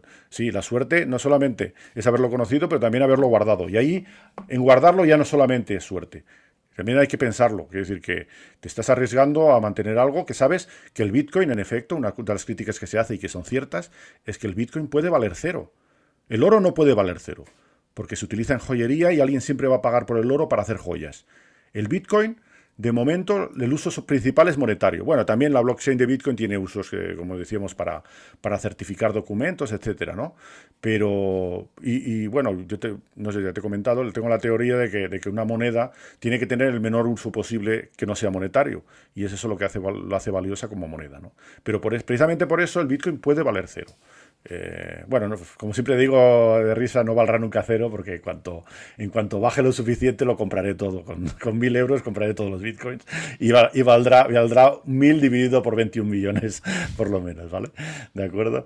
Pero bueno, que, en fin, eh, no, es una apuesta de casino, me parece, me, parece, me parece erróneo. Lo que sí que es una apuesta de casino son estas nuevas criptomonedas que salen, eh, sobre todo la forma, bueno, tampoco es una apuesta de casino, es una apuesta de casino para la gente que, que lo que hay un error muy común, dice, ah, Bitcoin está muy caro, voy a comprar una moneda de estas que vale céntimos. Eh, esto es una tontería, porque no solamente lo que vale la moneda, sino todas las unidades que hay. Si en vez de haber 21 millones, bueno, ahora en Bitcoin hay 18 millones y medio, pero si, si hay tropecientos millones, pues, eh, pues estás pagando más caro a céntimos que, que a 60.000 euros el Bitcoin. Y también la gente no entiende que puedes comprar fracciones de Bitcoin, ¿no? Entonces, tienes, tienes 100 millones de unidades básicas que componen el Bitcoin. Hay ocho cifras después de la coma, ¿no? Entonces, eh, sí que hay muchas apuestas de casino y muchos pelotazos en ese sentido, pero, pero bueno, también hay gente que, invierte de forma seria y cuando se meten los hedge funds y los fondos de inversión, eh, no lo hacen como una apuesta de casino, yo creo. Eh, sí, mm. sí lo que pasa es que lo, que no hacen es eh, creo, no sé si habrá algún, alguno no, no, desde luego no sería un, no sería un buen inversor, es, es, es, eh, coger toda esta narrativa, o sea, los GESFAN, los institucionales, coger toda esta narrativa que nos estás sacando y creérsela y invertir en función de, esos criterios, es decir, invierten fundamentalmente eh, pensando en, en, en, un juego psicológico de, de revalorización, que aquí hay mucho potencial en la medida que, eh, eh, en la medida que, que se pueda generar una, una, demanda, una demanda a que llega un momento en que es autoinducida. Y ese, y ese es el, elemento fundamental. Mira, esto tiene potencial porque si, si, si nosotros eh, en, unas primeras etapas entramos y, ponemos en marcha el mecanismo, este mecanismo se va a autoalimentar, incluyendo el marketing, por supuesto. Es decir, el marketing. pero, es, que, es que, por supuesto, cuando, cuando invierten esa largo plazo. Yo creo que, el, potencial, el potencial de convertirse en una moneda a nivel mundial, global, es, es por supuesto hay un riesgo. Pero, pero si miras el, el coste-beneficio, el riesgo que hay comparado con el beneficio que puede haber, Vaya, es que es, que es, un no-brainer, ¿no? Quiere decir que no, está claro que, hay que apostar algo en ese sentido. Que ah, luego, ¿cuándo es el mejor momento para entrar? Pues, eh, pues ahora eh, está lanzado desde hace desde que, valía 10.000, ¿no? 10.000 dólares, ahora vale sesenta y tantos mil dólares. Eh, eso, eso, sí que, sí que, bueno, pues la gente tiene que tener mucho cuidado cuando invierte, en qué momento. Yo siempre, siempre he pensado que durante las burbujas uno tiene que estar posicionado ya antes de la burbuja y, comprar cuando, cuando la burbuja se hunde, cuando todo el mundo, cuando ya no aparece en las noticias, etcétera, ¿no? Eso es, eso es la estrategia mejor y con menos riesgo. Pero, pero, bueno, por supuesto que hay una burbuja y habrá gente que esté comprando ahora y que comprará cuando esté a 100.000 y comprará cuando esté a 200.000 y se quedará con los bitcoins cuando baje a 40.000 otra vez. Y cuando baje a 40.000, venderán. Ese es el error. Porque si realmente crees en el proyecto de Bitcoin y, entiendes que estos son burbujas periódicas, pues lo que te haces es esperarte tres años más, cuatro años más, a que vuelva a relanzarse. Y el crecimiento hasta ahora ha sido exponencial. No tenemos garantía de que, de que va a seguir siéndolo. De hecho, de hecho cada vez es, es, menos exponencial. Y de hecho, en un momento dado, no puede. Entonces, pero todo depende si el Bitcoin se convierte en el oro digital, que de hecho es el, el objetivo inicial de Satoshi Nakamoto era, era, crear un oro digital. Entonces, yo creo que tiene que alcanzar por lo menos la capitalización del oro. Y, más, porque es más, eh, es más fácil de transportar, más fácil de guardar, ¿no? Eh, el, la capitalización, sí, la capitalización del oro eh, lo llevaría a 400.000, unos 400.000, 500.000 dólares de, precio por Bitcoin. Eh, si luego además se convierte en una moneda mundial, ahí estamos hablando de, llegar cerca del millón. Pero esto no estamos hablando mañana, eh, ni dentro de cuatro años, a lo mejor dentro de diez años. esa es, la, dinámica que, de momento está demostrando. Que luego pues haya otro tipo de, de dinámica que se plantee, pues eh, que los gobiernos lo ilegalicen, que tal, pues bueno, eso puede dificultar. No sé si afectaría eh, en negativo o en positivo al valor, pero ciertamente sería un activo eh, difícil de, guardar y de, y de vender y, etcétera, y de, negociar. ¿no? Eso, hay un montón de otros factores que pueden influir. Eso está clarísimo. Nos, estamos saliendo un poco porque estamos entrando en otro terreno que mejor lo abordamos más tranquilamente, que es el de los riesgos del Bitcoin, que yo deliberadamente no, no he hablado de él en, la introducción. Entonces, bueno, pues esto ya, ya volveremos sobre ello. continúa con, tu, con el programa. si te parece, Enrique, pasas ahora a la segunda parte, que era la del sujeto inversor lo que decías, ¿no? Del sujeto. Sí, no, el, no yo, yo sí que, y una cosa que sí quiero no, dejar pasar sobre el tema de la utilidad práctica esta del Bitcoin y de, la insistencia sobre ella. Eso que tú dices de las transferencias peer-to-peer gratuitas, esto se puede hacer desde un banco central y se va a hacer, es decir, esa es la apuesta de China justamente. China va, China eh, pretende, sobre todo en, países no bancarizados, imponer este, este, e, este, tipo de moneda, es decir, el, el yuan como un mecanismo para puentear a los bancos. Y entonces ahí no hay, ahí no hay un banco. Y esto seguramente, producto de la, porque es algo que, que tiene, o sea, es de estas cosas importantes que no salen en los periódicos en primera plana, pero que sí que son importantes. Es la parte importante de no, tanto el Bitcoin, sino de lo que implica, de lo que implica la filosofía esta de las criptomonedas y de que, como tú has señalado muy atinadamente, pues tú puedes eh, eh, poder prescindir de un intermediario bancario. Entonces, claro, la solución heroica, pues eh, que, probablemente esté sobre la mesa, es, es eh, pues crear el criptoeuro, vamos, está sobre la mesa y se está estudiando y anunciado oficialmente el criptoeuro, el criptodólar y donde estas transacciones se puedan hacer directamente. O sea, es que mm, de, algún modo esto me remite además una, una curiosa historia que hubo en España que es lo de las cuentas directas del Banco de España. Es decir, hubo, un momento en que el Banco de España, ya por los años 80, se mosqueó mucho con, las trabas que, ponían los bancos a poder, a poder comprar directamente deuda pública.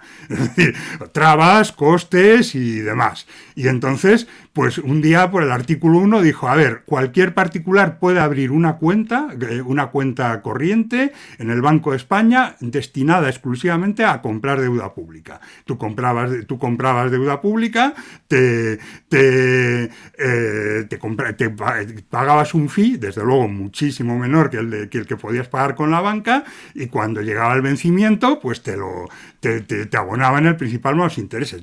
Esto lo, esto lo, las he tenido yo, o sea que no es. Entonces, entonces esto a lo bestia eh, puede, puede terminar ocurriendo y ser una consecuencia del Bitcoin, pero una consecuencia de que al sistema le fuerzas a, evolucionar y a, ir por ese camino. Es, lo que te iba a decir, es lo que te iba a decir, que yo creo que, que también que, que, ahora, ahora que vemos surgir los medios de pago instantáneos, Bizum, etcétera, eh, también es, es, un resultado de la presión de las criptomonedas. Quiero decir que... Sí, sí, sí, sí es, es, es, un resultado de la competencia de la banca, pero las criptomonedas, indudablemente, eh, indudablemente la banca ve a las criptomonedas y dice, eh, antes... y las criptomonedas si no se les comen el pastel, vaya. Claro, y las criptomonedas de, de, de, las tecnológicas, o sea, Mira, y, ahora, que hablas del Banco de España, eh, tengo también una historia interesante para contar. Es que, em, no sé, ¿alguien sabe eh, cuáles son las reservas de oro del Banco de España? ¿En qué forma están? Y cuando se vendieron, que recuerdo que el ministro Solves vendió una gran parte de las reservas, como hicieron todos los bancos centrales europeos cuando se creó el euro, antes de crearse el euro, y lo vendió a precio barato. Dijeron eso, que era un activo que, no era activo, que no, producía, y que, bueno, reliquia bárbara, etcétera, y lo vendieron a precio que luego, claro, en 2008 y tal subió, subió por las nubes. Eh, claro, luego en ese momento pues, pues me interesé, digo, bueno, voy a mirar los informes del Banco de España a ver qué, qué forma de oro vendieron y a quién se lo vendieron. Imposible de saberlo. Imposible de saberlo. Es el oro de los españoles. Y lo vendieron, no sabemos ni a quién, ni cuánto, ni en qué forma, ni dónde estaba. Y bueno, otra anécdota que, que, que, que quiero contar en ese sentido, eh, pues tengo amigos numismáticos que, mm, como sabéis, el valor de las monedas depende mucho de, cuántas monedas haya, de un cierto año, de un cierto tipo, etc. Entonces hay, hay las alfonsinas, que son monedas de, oro de 25 pesetas, eh, que tienen un año que vale mucho más que los otros. Y se, y se negocian a un precio mucho mayor. Pero claro, la Asociación de Numismáticos Españoles quería saber, saben que en el Banco de España tienen ese tipo de monedas. Eh, según me contaron. Y pidieron al Banco de España que hiciese un, listado público, un inventario público de, las monedas que tenían, porque era de un interés para, el negocio numismático. Y llevan pidiéndolo por lo menos 20 o 30 años y no se ha conseguido. Hay una opacidad total. Entonces, ¿por qué hablo de esto? Porque si tuviesen bitcoins de reserva y no oro, podríamos saber exactamente cuántos bitcoins tienen, a quién se lo venden, cómo se lo venden porque en la blockchain queda reflejada las direcciones donde bastaría que dijesen tenemos Bitcoin en reserva en esta dirección. ¿no? Entonces es un ejemplo más de la transparencia que permite y de la opacidad que tenemos actualmente. Es para mí completamente increíble que algo que es patrimonio nacional, como el oro eh, en reserva en el Banco de España, no haya un listado, no haya un inventario claro de dónde está y quién lo tiene y cómo se vende. Es que me parece escandaloso. Y bueno, pues parece que soy el único que está escandalizado, pero... Sí, es increíble. Eh, eh, Ricardo, por matizar esto también, en Alemania sabéis que, el Bundesbank también ha hecho una operación de porque estaba, sabéis que el oro estaba repartido básicamente por el Banco Central de Nueva York, en Londres, París y... El, oro español también, ¿eh? sí, o sea, está repartido, digamos. Entonces, el Bundesbank, por presiones de ciudadanos alemanes, como lo que tú dices, presiones de ciudadanos alemanes ya hace años diciendo qué pasa con el oro alemán, eh, tal, efectivamente han estado haciendo una operación de, traer el oro que estaba en Estados Unidos, por ejemplo, a Alemania, eh, porque también el propio banco empezó a sentir esa, presión, pero parece que en Alemania les hacen más caso a los ciudadanos que... Sí, parece que en, Alemania son más sensibles al, tema financiero del dinero duro, ¿no? Eh, será porque tuvieron la, hiperinflación de Weimar, pero por ejemplo también en Estados Unidos, en Estados Unidos, en fin, pues se lleva reclamando desde hace tiempo que se haga una auditoría de Fornox donde se supone que están las reservas de oro. Se va reclamando, no se ha hecho desde hace 50 años. Pero perdona, es que además en, el momento de la guerra de Vietnam, pues no sabía que, cuánto oro se tenía. Y por eso hubo el Nixon Shock. Porque el momento que De Gaulle decidió eh, intercambiar los dólares por oro y envió un portaaviones para, para traerse el oro, Nixon dijo que nanay, que se acabó la convertibilidad del dólar con el oro, ¿no? Eh, a ver, eh, la historia del oro es muy interesante porque siguiendo la historia y la traza del oro se entiende la historia mundial. Y, no estoy hablando solo de, historias económicas, de guerras, etc. La, Primera Guerra Mundial fue financiada porque, bueno, curiosamente, el Napoleón de Oro, que se llevaba acuñando más de 100 años, se, se, acabó de acuñar, el último año de acuñación es en 1914. Porque para financiar la guerra hacía falta moneda fiat. Con la moneda fiat puedes extraer el valor de todo. Eso está muy bien explicado en el libro de Saifedan de Bitcoin Standard. Eh, que, antes, antes, anteriormente a la moneda fiat, pues eh, el rey se gastaba su oro o su plata en pagar a sus soldados y cuando se acababa, se acababa la guerra. Y, con la moneda fiat no. La moneda fiat se tiene que, arruinar todo el país para que se acabe la guerra. ¿no? Esa es la triste realidad. Y bueno, pues, en fin, eh, yo, invito a todo el mundo que nos escuche que, que, que, que estudie un poco la, historia del oro porque es muy, es muy interesante y revela muchas claves de la historia mundial. Sí, pero, pero es que eso, eso es la condición humana. Esto no es que la moneda fiat, el, el oro, nunca, nunca ha existido un patrón oro porque eso es una utopía. Es decir, el, eh, cuando antes de, de la idea de, conceptual de la moneda fiat, pues lo que hacían los reyes era eh, no se les acababa el oro nunca, o sea, que cogían y ah, ponían un poquito de oro y un noventa y tantos por ciento de cobre. esto de la ley del oro, esto de oro de no sé cuántos quilates, es porque llegó un momento en que circulaba infinidad de cosas de oro, cada una de las cuales tenías que medir exactamente qué cantidad no, pero, eso es, una traza muy importante que, que revela la decadencia de los imperios. Entonces miramos, por ejemplo, las monedas, las bellísimas monedas de ocho,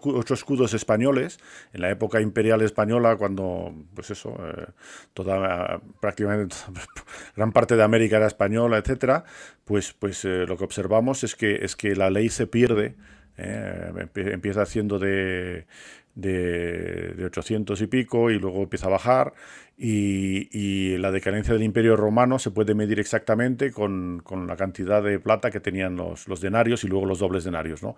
Empieza, empieza a devaluarse en la época de Carcalla para al final acabarse con monedas que eran puramente alpaca.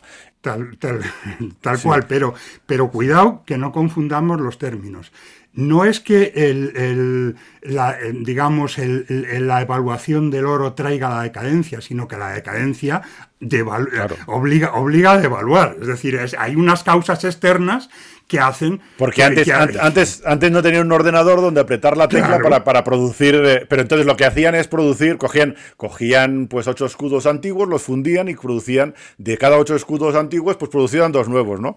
Entonces es, es lo mismo, pero claro, hay que hacerlo, es un poco más complicado porque, porque al final está el metal de base, que el oro. Se puede, se puede verificar que ahí hay, que ahí hay oro, no hay no todo es oro.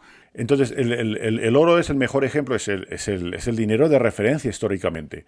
Eh, lo que tenemos actualmente es una anomalía respecto a la historia de los últimos eh, miles de años, donde, donde el oro y la plata Las dos cosas han sido, han sido moneda de, uso corriente hasta el siglo XIX. Sí, yo, diría que, que, lo que se ha hecho es oficializar una, unas prácticas que han existido siempre, en mayor o menor medida, eh, sin más. Es decir, tú buscas una forma, mm, digamos, mucho más, o, mucho más operativa y mucho más, mucho más directa que, que, digamos, que falsificar la ley del oro. Sobre esto de las falsificaciones de estatales, hay una anécdota deliciosa que no quiero enrollarme con ella porque llevamos ya más de una hora y nos podemos ir a las cuatro, pero que es la de los duros sevillanos.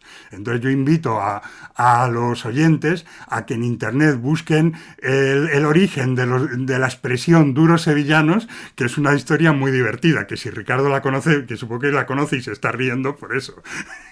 No, pero eh, este tipo de... Todo, todo, los que nos interesamos por la numismática, conocemos todo ese tipo de, de historias y falsificaciones y además es muy interesante porque eh, te revela, como decía, la, historia monetaria revela mucho de la historia de lo que está pasando, ¿no?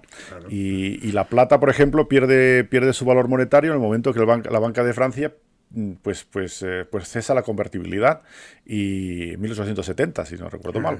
y eso eh, origina el, la entonces, entonces el, Sí, entonces el, oro... Se, ¿Y por qué? Porque, porque, porque había un arbitraje simple que se hacía, que hacían, que hicieron durante años, entre, entre, entre la plata en Francia y el oro en, Gran Bretaña.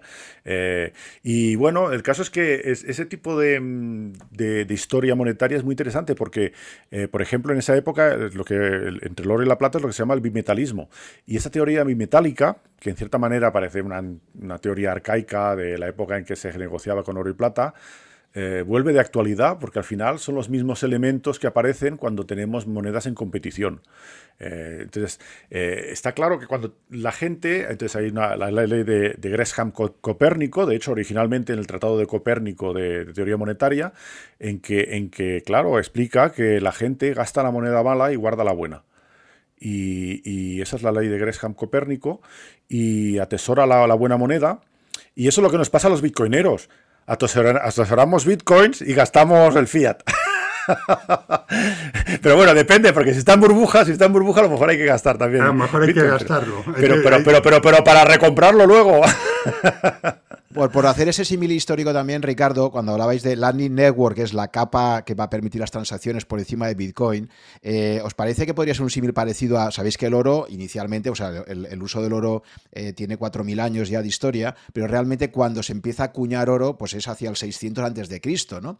Entonces, de alguna forma, la acuñación de oro ya es una innovación sobre el uso del oro en peso previo, que es una gran ventaja. Y lo decía por el tema del medio de pago que decía Enrique al principio. Entonces es muy interesante ese paralelismo todo el rato entre una evolución del oro, que en el caso del oro, pues fueron, hicieron falta unos 1400 años para que alguien se le ocurra la idea en un reino, ¿eh? ahí creo que era eh, lo que ahora es Turquía, eh, para introducir la, gran innovación que fue la moneda, que de alguna forma sería la Lightning Network, que se ha hecho en, 10 años.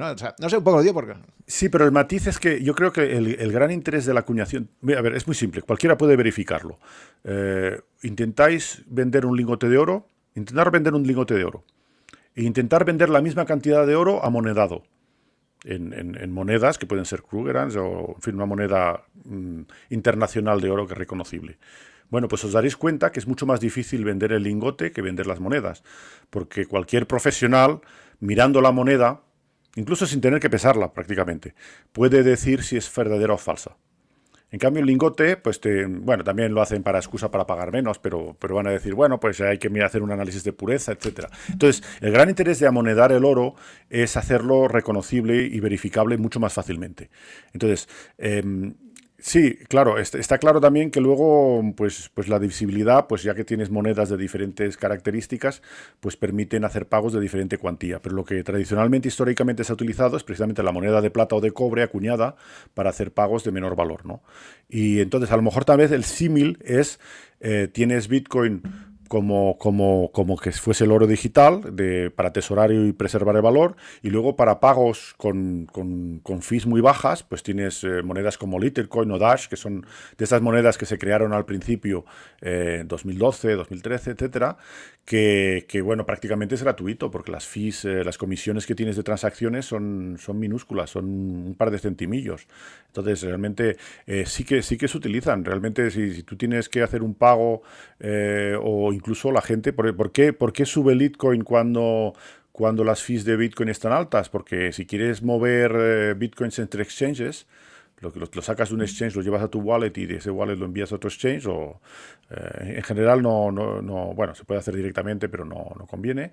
Eh, bueno, pues, eh, pues, pues eh, vendes tus Bitcoins por Litecoin en el exchange, eh, lo transfieres, en fin, depende de la comisión y tal, ¿no? Pero quiero decir, es, es una forma de, de, moverlo rápido con Littlecoin, ¿no? A veces también para operaciones de arbitraje conviene mover la moneda, la moneda lo más rápido posible. Entonces eh, es, más fácil arbitrar con esas, esas, otras monedas que con, con Bitcoin, ¿no? Entonces, claro, todo depende de las fees, depende de un montón de cosas y del objetivo. Entonces, no hay, no hay un buen dinero para todo. Hay buen dinero para guardar valor, hay buen dinero para pagar el, el, café, hay buen dinero. Entonces, entre las criptomonedas ocurre lo mismo. Las diferentes características hacen que tengan diferentes propiedades. Entonces, también cuando, cuando la gente intenta invertir en otras monedas, etcétera, pues es, es bueno que sepa estas cosas. No se, puede, no se puede invertir, pues sí, si se invierte sin saberlo, es jugar al casino. Y bueno, cuando sube y se está en burbuja y todo sube, pues da igual, ¿no? Lo que pasa es que luego vienen las sorpresas y, y vienen las correcciones de 80%.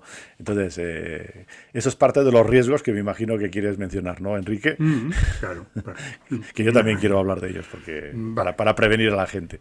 Bueno, pues no, yo, yo me alegro que al final hayamos, hayas terminado eh, diciendo de alguna forma lo que, o sea, recogiendo eh, de alguna forma lo que yo quería transmitir dicho con otras palabras, es decir, que el Bitcoin no es un buen medio de pago y probablemente sea una buena reserva de valor no me hagas decir lo que no he dicho. He dicho, he dicho, he dicho que para pagar el pan no voy a, no voy a hacer una transacción de Bitcoin.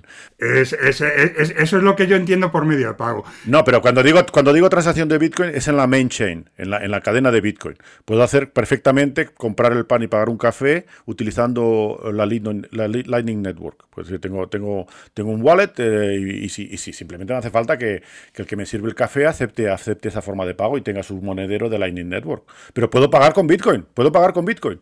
Es, es posible. Si el, si el problema, si el, si el problema sigue siendo el, el, el, de siempre, es decir, que, que, eh, que, tú, que tú lo has dicho, que, que, ahí, ahí a lo mejor en, en, en, las criptomonedas puede que salga un estándar privado, puede que sí, puede que no, en donde efectivamente tú vas al bar y en, y en el bar te aceptan.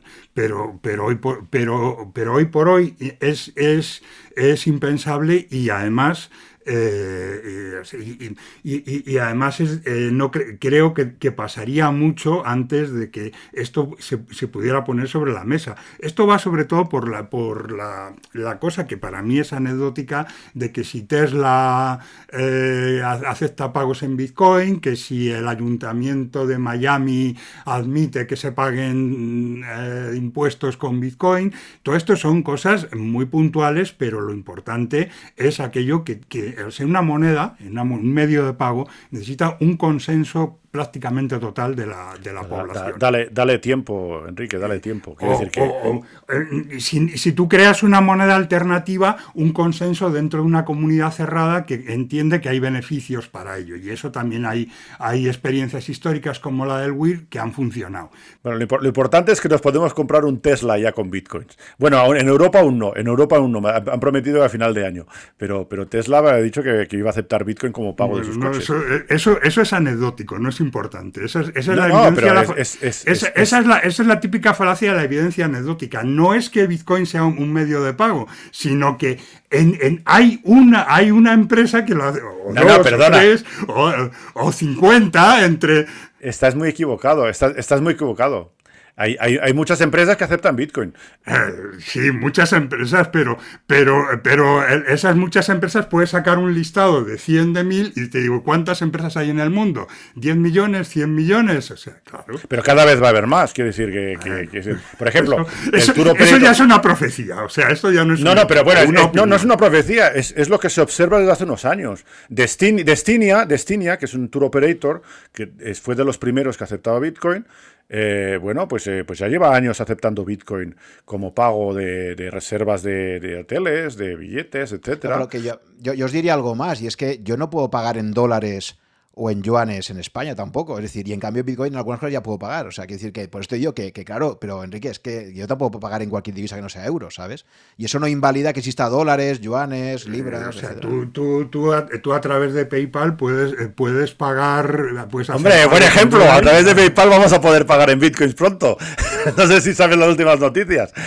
que, que por cierto, Wences Casares es uno de los consejeros de PayPal y es un bitcoinero eh, potente, como decirlo de alguna manera. Pero, pero el medio de pago será PayPal, o sea, que, utiliza una divisa llamada Bitcoin. O sea, la bueno, pues, No, esto, esto es un poco respecto a lo que me dice Juan, que Juan me dice, cuidado, tú no puedes pagar en una divisa distinta a la divisa de tu país, y eso es verdad. O sea, tú no vas con un dólar al, al, tendero y le pagas con un dólar. Yo, yo, he comprado naranjas con bitcoins, he comprado naranjas con bitcoins. Pero, pero, bueno, pero, pero, porque, pues, pero eso es una moneda alternativa eso es el WIR. es decir, tú, hay, dos, bitcoineros Pero no, me, digas, no me digas que no puedo hacer lo que he hecho, porque lo he hecho. He comprado, he comprado jamón de pata negra con Bitcoin. he comprado naranjas con Bitcoin. He pero, pero el, concepto de medio de pago es un medio de pago aceptado universalmente, o sea, como moneda de. Bueno, ya eh, eh, no, estamos, no estamos a nivel universal, eso está claro, estamos de acuerdo. como, como moneda, como,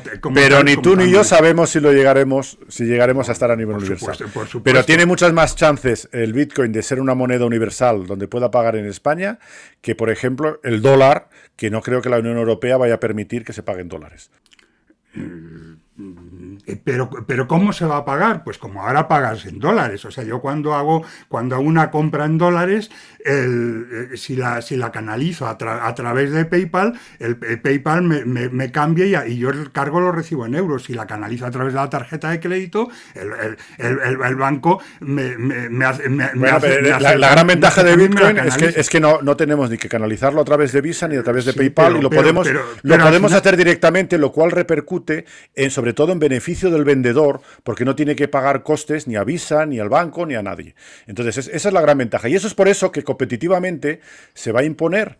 Literalmente, yo creo que en, cuanto, en cuanto los vendedores vean que descargándose un software trivial que pueden meter en una tablet eh, y que va a mostrar un código QR cada vez que alguien quiere hacer una compra, eh, pueden pagarles con la Lightning Network, pues Visa tiene un problema pues, eh, pues ya veremos, es posible. claro, claro, no, no, pero si yo te estoy hablando simplemente desde el punto de vista de pura, pura, pura competitividad, ¿no?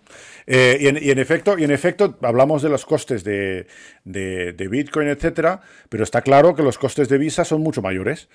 Quiero decir, o al menos lo repercuten de, de forma mucho más importante en los vendedores. Quiero decir, eh, es que, que pagan un 1%, ¿no? Quiero decir, es un el que paga es el vendedor, evidentemente. Entonces, entonces esa, esa es una opción, pero, pero la cuestión es si esa opción va, va a ser el Bitcoin o va, o va, a ser, o va a ser un consorcio de bancos, va a ser una empresa, claro. Eh. Hombre, sí, si, lo hace, si, si, los bancos, si los bancos lo hacen gratis, si los bancos lo hacen gratis para todo el mundo, bien. Pero entonces, ¿de dónde, entonces, entonces, ¿quién comprará sus acciones? No.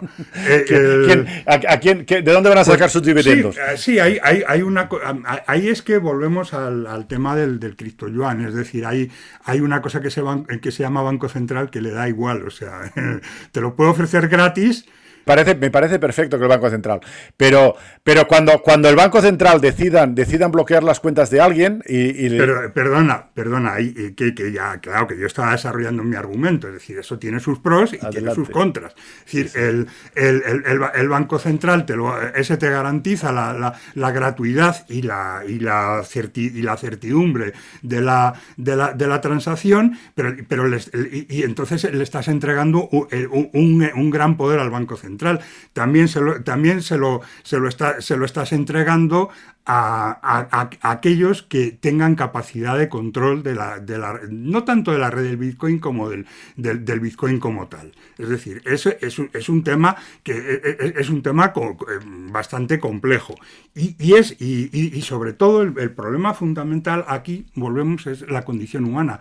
Puede que el modelo ideal sea el, vamos, puede, no, eh, el modelo ideal es, eh, o, mejor, no es ideal tampoco, tiene sus problemas, pero el, el modelo es un mejor modelo el modelo descentralizado, pero yo, yo dudo mucho dudo mucho, a poco, a poco hábiles que, sean los, gobiernos, que ese, que ese modelo mediante, eh, vaya, vaya a calar en la población, si tú eres capaz de ofrecerle a la población un modelo eh, em, que, compita con él desde, desde el propio establishment. Por eso digo, el tema está abierto, o sea, que, que es posible, lo que tú planteas es, es, posible. Siempre habrá gente que prefiera tener el control total de, su, de sus ahorros que no ponerlo en manos de los bancos o de un banco central, en una unidad determinada por el Banco Central. Uno, uno, de los mejores ejemplos, yo creo que es eh, la financiación de Wikileaks.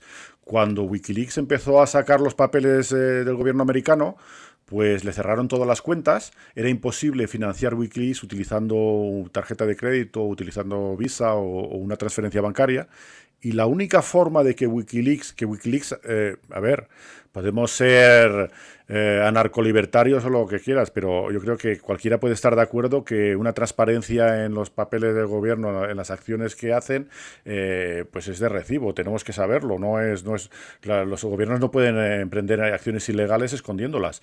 Em, entonces, lo que gracias a, gracias a Bitcoin se financió WikiLeaks. Y entonces, es, es, nada más que eso, nada más que eso demuestra que al menos una, una parte de la población va a preferir, va a preferir que sus cuentas no puedan ser clausuradas, bloqueadas, etc. Eh, en fin, no sé, es, es, es algo, es, algo de, es, algo básico de libertades fundamentales. la propiedad privada y, el control de, de, tu, de, tu, de, tu, de tus ahorros y de tu riqueza, ¿no? Es, yo, lo considero algo primordial. Entonces, bueno. Pero la, cuestión es, es, lo que piensa el mundo y no lo que pensemos, lo que pensemos nosotros. Y, y, y normalmente en la ecuación libertad-seguridad se opta por la seguridad esto es, eh, esto es así y de todas formas creo que tampoco pues, pues, es eh, pues en eso, en eso mucha gente no está de acuerdo porque de la, de la conferencia. Eh, hemos, hemos, sí, hemos hablado de otras cosas para, evitar para evitar el terrorismo pues ponemos una cámara en todas las calles en, en todas las, las, casas en todas las habitaciones está todo el mundo monitorizado y controlado y así evitamos el terrorismo verdad entonces ahí tienes ahí tienes seguridad. Si quieres seguridad tienes ahí seguridad pero eso no es libertad, porque hay, un derecho fundamental, derecho a la privacidad.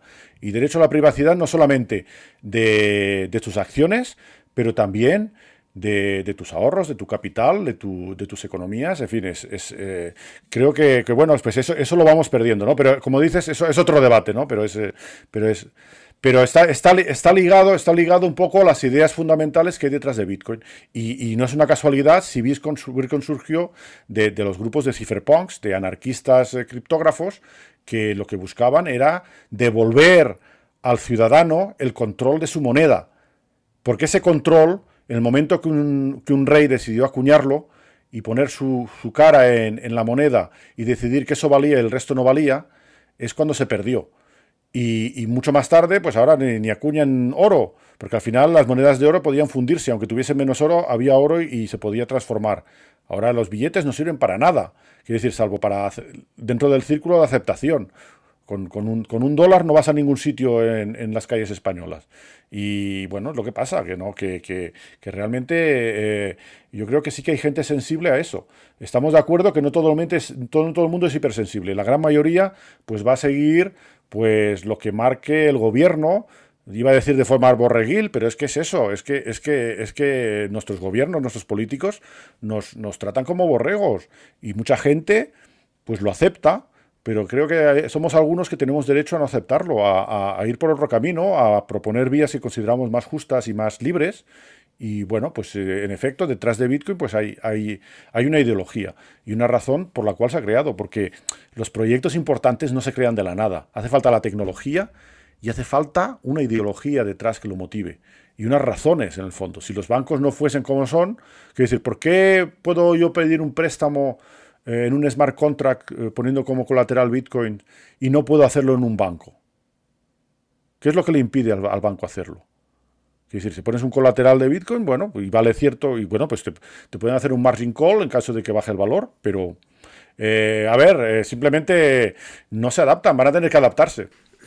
Es, una cuestión de regulación y efectivamente, o sea, es... Eh, eh, es, que, es que eso es entrar un poco en, los, en los escenarios y yo no sé si es el, punto de aquí, pero eh, y las opiniones, porque al final no dejan de ser, de ser opiniones, que en muchos casos, pues con el riesgo de confundir deseos con opiniones, yo intento, o sea, mis opiniones tus opiniones han salido, tus opiniones personales, las mías no han salido, las mías, lo que yo puedo pensar de, estas cosas, yo lo que constato con una cierta mentalidad de, que estoy en una sociedad y, que, las cosas no serán lo que yo deseo ni, ni lo que yo pienso, sino lo que piensa el conjunto de, la sociedad, pues eh, partiendo de eso, no de lo que a mí me gustaría que, fuera, pues... Eh, el, Bitcoin se terminará regulando, se perderá buena parte de su, de su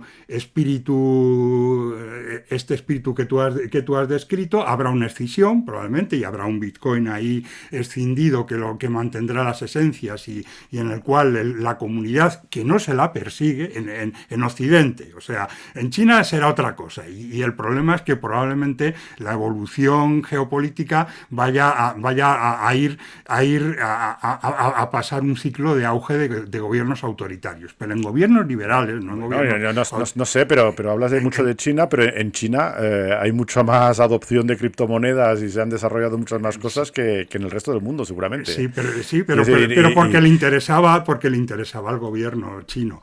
No, porque muchas veces ha sido porque la gente, teniendo Bitcoin, los puede llevar fuera. Y si tiene yuanes, no puede sacarlos. Eso, es una, de las motivaciones principales del minado en China, que se han invertido dinero para minar. Pero bueno, yo, es que eh, realmente, bueno, pues hay unos asuntos, por supuesto, de, geopolítica que, intervienen, pero bueno, el, Bitcoin tiene la, particularidad de que, de que si, si, si, el gobierno americano piensa que se están minando demasiados Bitcoins en China, que no es cierto, lo que hay son pools grandes donde el minado, el hash rate viene de todo el mundo, pues no tiene más que minarlos ellos. Esto es libre, es un, es un, es un mercado libre, la red está, está El gobierno americano se puede poner a minar Bitcoin si le da la gana. Quiere decir, con todos los ordenadores que tienen la NSA para controlarnos a todos, pueden minar muchos Bitcoins si quisiesen. Entonces, Perdona, esto, es libre, esto es libre. Quiere decir, aquí nadie, nadie fuerza a nadie. Es, eh, lo, único, lo único que se, ha de, hacer es respetar las reglas del protocolo. Y, y, no pasa nada, si no las respetas, vas a perder dinero. Esa es la gran magia del Bitcoin. Y, es la única forma que puede funcionar de forma descentralizada. Es que las, las reglas del protocolo hacen que si, que si alguien no las respeta, le va a costar dinero. Y eso es lo bonito, que los intereses particulares están alineados con el interés general. Y eso es lo difícil cuando se, propone un, protocolo descentralizado de conseguir. ¿no?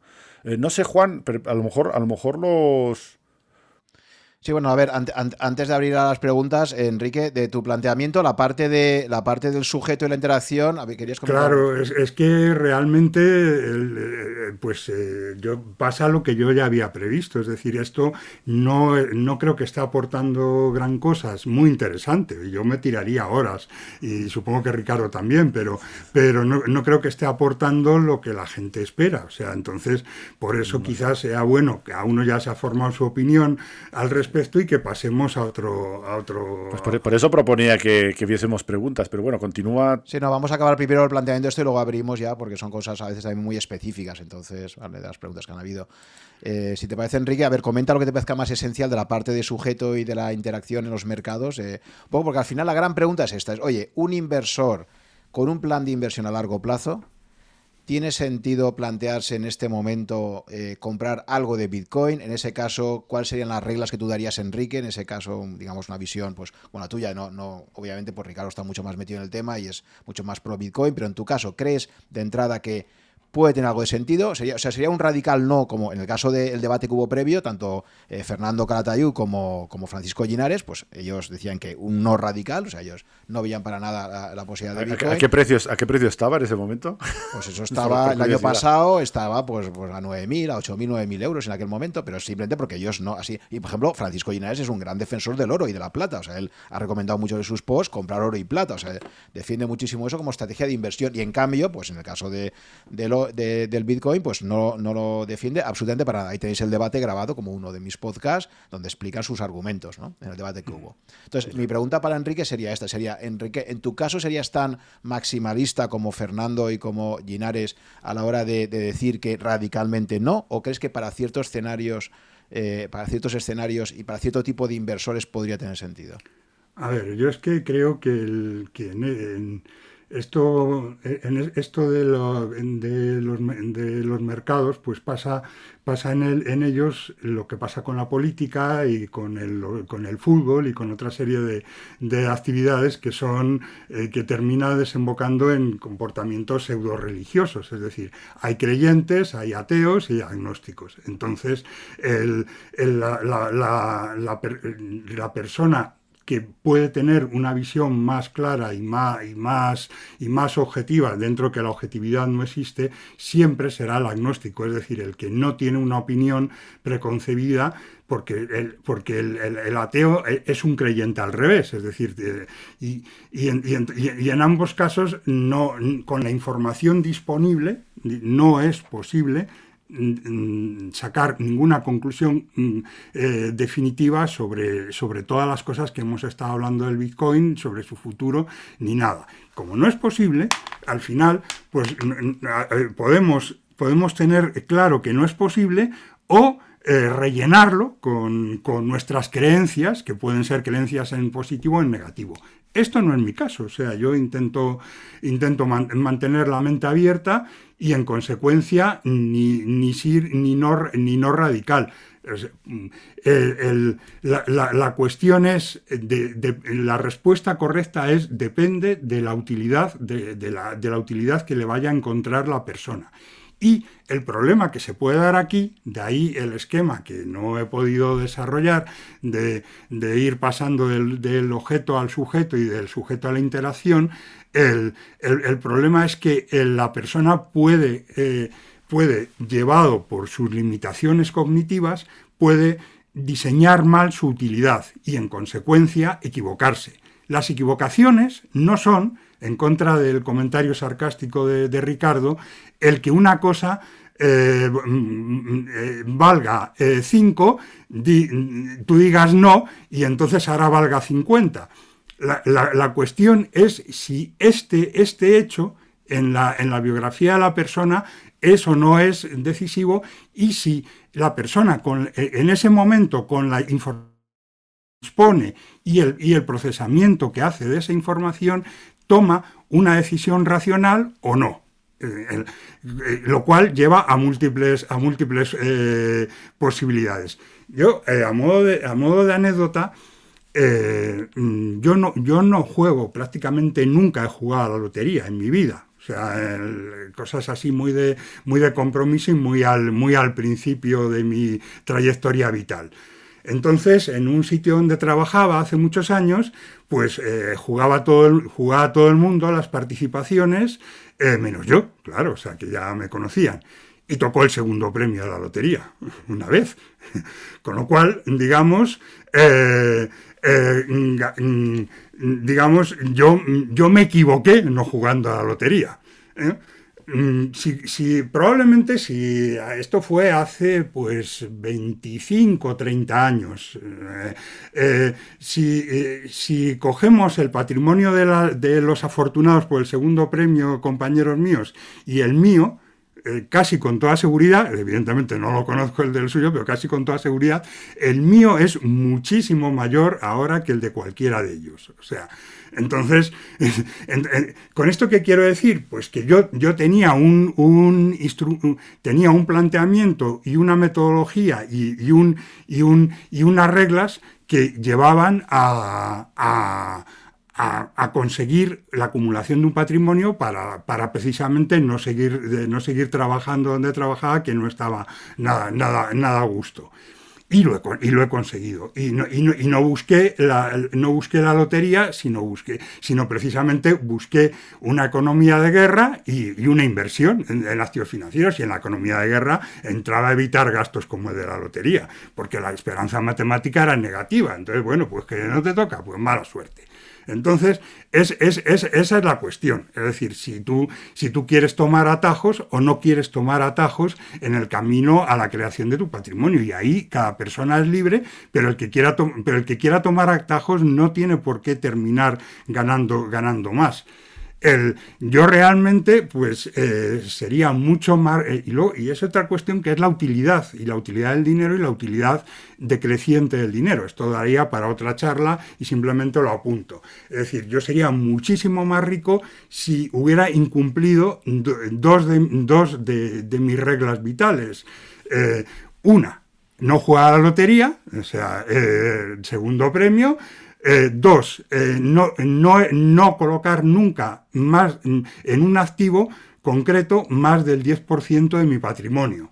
Entonces, eh, eso me, ha llevado a no ganar un, montón de dinero con red eléctrica. O sea, que es donde el único, la única vez en mi vida que llegué a colocar un 10% de mi patrimonio en acción y paré.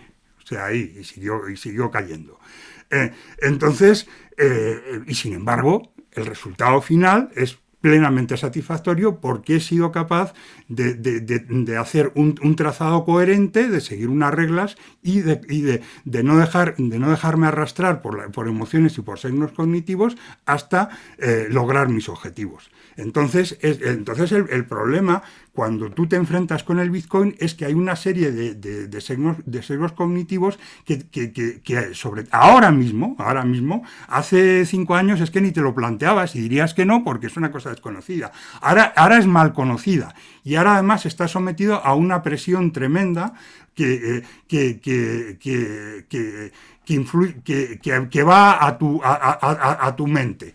Y, y, en, esa presión entran una serie de, una serie de componentes como, son la preferencia por ese corto plazo, que es el secreto de no, de yo, yo voy por el camino largo de, de, buscar la satisfacción en el, corto, en el largo plazo, aunque me sacrifique en el, en el corto, pero, pero la, la tendencia natural es buscar la satisfacción inmediata a la diferida. Y la satisfacción inmediata tú la, tú la consigues comprando un activo muy volátil que hoy vale 5 y mañana vale 10 o, claro, está la insatisfacción de que valga 2, pero, eso, pero, pero, pero tú estás viendo en ese momento que eso va a valer 10 y por qué, y por qué estás viendo en ese momento pensando que, eso, que eso vale. Pues por el sesgo de, por el sesgo de disponibilidad y el, y el efecto anclaje. Es decir, tú eh, eh, ves que, el, que, que, que, por un lado, que el Bitcoin eh, es, es, algo, es algo muy, muy, muy valioso, o sea, porque, porque, lo, porque partes de un ancla que es la cotización del Bitcoin y la comparas con, con, con, otros valores que son mucho más baratos, que son las cotizaciones pasadas del Bitcoin. Y eso es lo que determina la decisión en, en, el 90, en el más del 90% de los inversores actuales de compra, no no el debate de la moneda ni todo lo que hemos estado hablando hoy. Y eso, y eso es muy. Y eso además está en un marco que es el efecto arrastre, que es el, carácter social del ser humano por el cual tú estás eh, sometido a, un, comportamiento imitativo de lo que otros hacen. Entonces, cuando, eh, cuando otros están comprando Bitcoin, cuando eso se difunde, cuando uno te dice en, te dice en, un, en un canal de YouTube que ha, que ha comprado Bitcoins, etcétera, etcétera, pues se va produciendo una presión que es dificilísimo luchar contra ella, que se conoce como efecto arrastre, y, y entonces entonces eh, compras simplemente porque los demás compran. Todo esto es lo que está alimentando el proceso actual. Entonces, tú, eh, tú tienes que salirte de, ese, de, esa dinámica, de esa dinámica infernal y, claro, Cuando empiezan a ir las cosas mal, dices, bueno, cuando empiezan a ir las cosas mal, te asustas y te saldrás. No, cuando empiezan a ir las cosas mal, entonces lo que, lo que hay es un, es un dos sesgos, el de aversión a las pérdidas, que no te llevará a reconocer que, bueno, que esto está yendo mal y que voy a, voy a limitar la, pérdida que, estoy teniendo y a construir, pues toda, entonces ahí sí que, sí que buscarás todas las narrativas sobre todo, todas estas cosas que, de las que hemos estado hablando, de, de las maravillosas posibilidades del Bitcoin y, te centrarás en el sesgo, en el llamado sesgo de confirmación. Es decir, verás todo, leerás a todos los Ricardos y, evitarás cuidadosamente leer cualquier mecanismo de crítica o de advertencia sobre los riesgos y, sobre y, sobre y sobre y, sobre eh, expectativas negativas sobre el Bitcoin. Y el resultado es, es, es la pérdida y, la, la pérdida de la inversión. Entonces, entonces, ¿podemos, ¿podemos invertir en el Bitcoin? Sí, pero no, pero no así, como, como he descrito un poco, de manera un poco, un poco, un poco atropellada. ¿no? Eh, la, cuestión es, eh, es que para, para no caer en este tipo de trampas, lo, que, lo, que lo, que lo que tenemos que, oponer es es una, una racionalización de nuestra de, nuestra de nuestra eh, eh, digamos eh, política de inversión vamos a llamarlo así de nuestro ahorro de nuestro de la colocación de, lo, que podamos ahorrar. Y esta planificación tiene, tiene, tiene tres pasos. El primer paso es conocer nuestro perfil, qué pretendemos de cuál es nuestra inversión, cuál es su utilidad real para nosotros y hacerlo sin, sin ningún tipo de narrativas ni trampas mentales, porque, porque la, la, la, utilidad real no, no, tiene por qué ser el, el, el, atesorar, el atesorar dinero sin, sin, sin ningún sentido, sino que lo normal es que sea para un objetivo concreto, como herencia, para la jubilación, lo que queramos. Y en función de ese objetivo, pues las respuestas serán muy distintas. La segunda, ¿cuál es nuestro horizonte temporal? Pues cuál es el tiempo mínimo en que vamos a estar invertidos. Si hablamos de largo plazo, el, mínimo muy mínimo son cinco años y de ahí para arriba. ¿Cuáles son las preferencias? Y esto es también muy importante, porque efectivamente me refiero a las preferencias a la hora de operar. Esto es muy importante porque aunque pueda haber muchas estrategias, cada una con sus pros y sus contras, y algunas sean mejores, incluso aunque algunas sean mejores que otras, si, si nosotros tenemos una querencia natural a sentirnos más a gusto en una determinada forma, pues eh, vamos a hacer bien en esa forma, aunque sea menos buena, menos perfecta, que, que, otra más, más perfecta, pero donde nos sintamos a disgusto, porque al, porque al final no vamos a ser capaces de, llevarla adelante. Y Siguiente paso, ¿cuánto estamos dispuestos a perder? Y esto es muy importante tenerlo cuantificado en, cada, cada, vez que nos embarquemos en cualquier cosa, Bitcoin incluido, pero en cualquier cosa. Y finalmente, y lo he puesto finalmente por, con toda la intención, no es que sea lo más importante, sino, sino que, sino que tenemos que tener claro previamente todas las demás cosas porque si no podemos, podemos desbarrar mucho. ¿Cuál es nuestra expectativa de rentabilidad?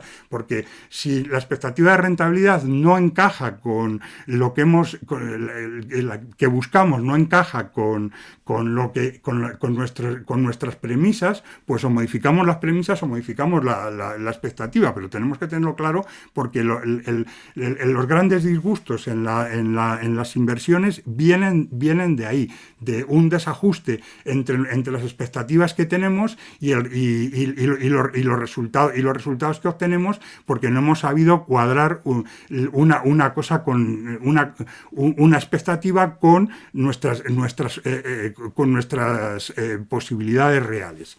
Entonces, eh, entonces, hay un segundo paso que es tener diseñado un plan de inversión para conseguir esos objetivos, sin entrar en, eh, eh, que, no entre en conflicto con,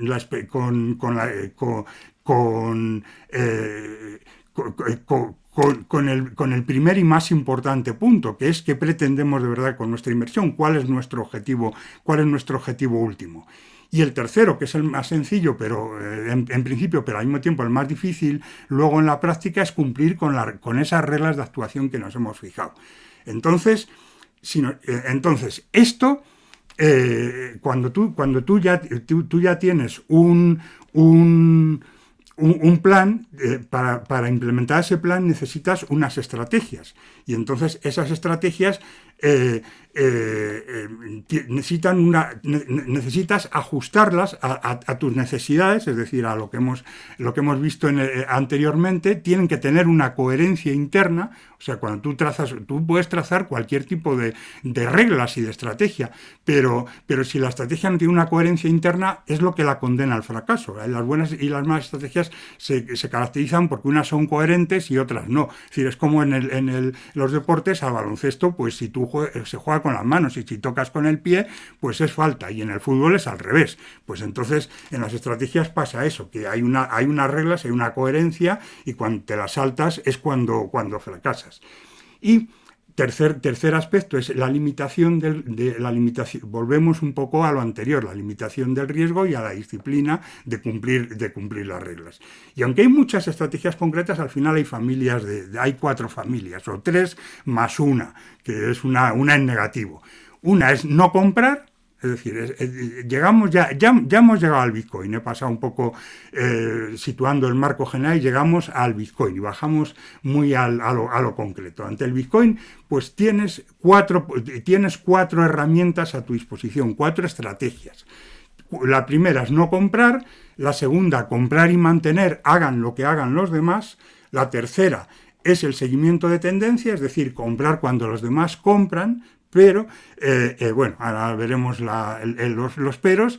Y la cuarta es la opinión contraria, comprar cuando los demás venden. Cada una tiene sus virtudes y sus inconvenientes.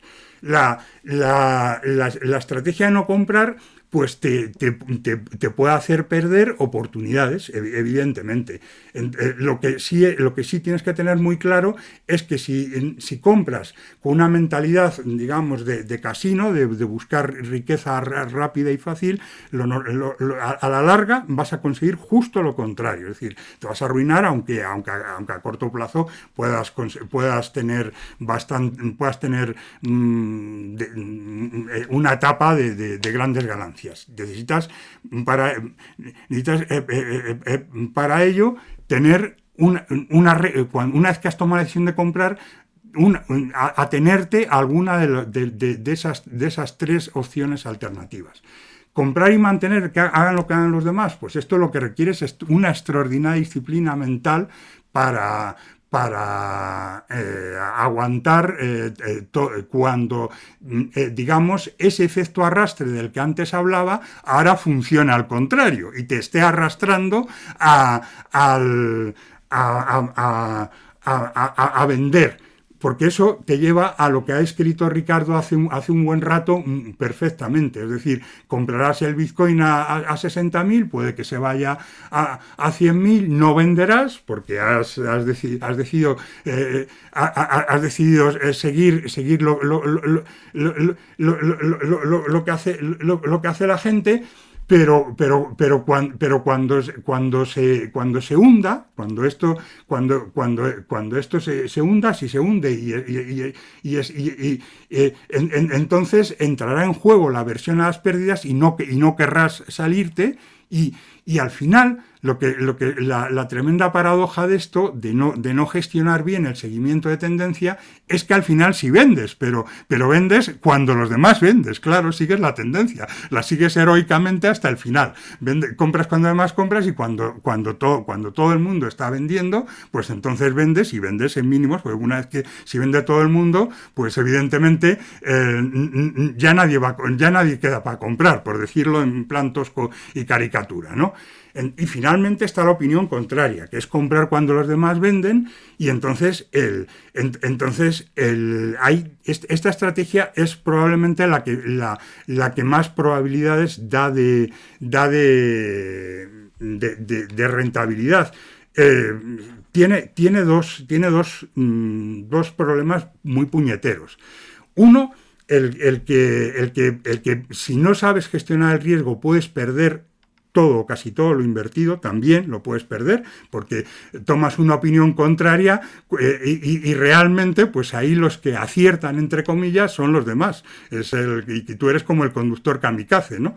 Y, luego tiene un coste psicológico permanente que es ir contra la, contra la presión social. Y eso hay quien le resulta fácil y hay, a quien le resulta difícil y hay a quien le resulta imposible. De hecho, yo creo que la opinión contraria es probablemente la que mejor eh, expectativa tiene porque hay pocos que son capaces de, seguirla. Entonces, yo mm, eh, lo, que, lo que yo diseñé eh, un poco preparando esto, era decir, vale, o sea, si, eh, ¿cuál es, mi, cuál es mi, postura personal al respecto? Si que, es irrelevante, porque aquí estamos hablando no de lo que yo vaya a hacer, ni sino, de, sino de lo que vaya a hacer cada uno. Pero ¿cuál es mi, opinión, mi postura personal? Pues que a mí el Bitcoin no me aporta nada, eh, eh, teniendo en cuenta mi horizonte personal, mi, forma de operar y mis, y, mis preferencias. Y que, en, y que en consecuencia, pues como decía el presidente de la JP Morgan hace poco, pues no es mi taza de té, que es una, traduciendo literalmente una frase frase inglesa, no es mi rollo, no, no es una cosa que, yo no que, yo, que, yo vea que me, que me vaya a aportar.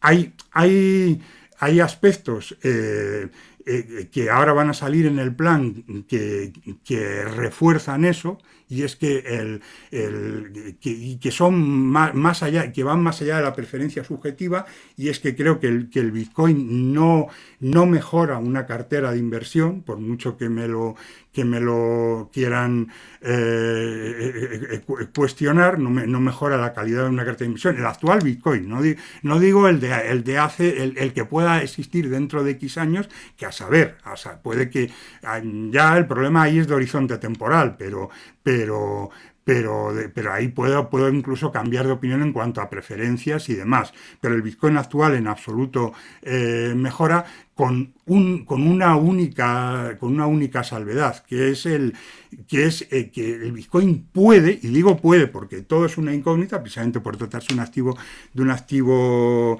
eh, mm, desconocido, eh, puede, puede funcionar muy bien en, un entorno muy concreto, en unos entornos muy concretos de esta, de esta inflación, donde también funcionará muy bien el oro, que es, que es un poco, supongo, el, el, criterio de, inversores clásicos tipo, tipo. Es decir, es que, es que para, para eh, para lo que me puede dar el Bitcoin, pues ya me lo da el oro. Y, probablemente en, los, en, los, en este aspecto, que es el sustancial, el único, el único mm, probable, o sea, aquí nada es seguro, pero es bastante probable, pues sí, sí, con, características distintas de volatilidad, en fin, es que como no hemos hablado de los riesgos del Bitcoin, pues de, de, menor manipulabilidad, aunque se, aunque se piense lo contrario, los defensores del Bitcoin, de, hablo del Bitcoin como, como, como activo de inversión, no, no del Bitcoin como, como red, eh, eh,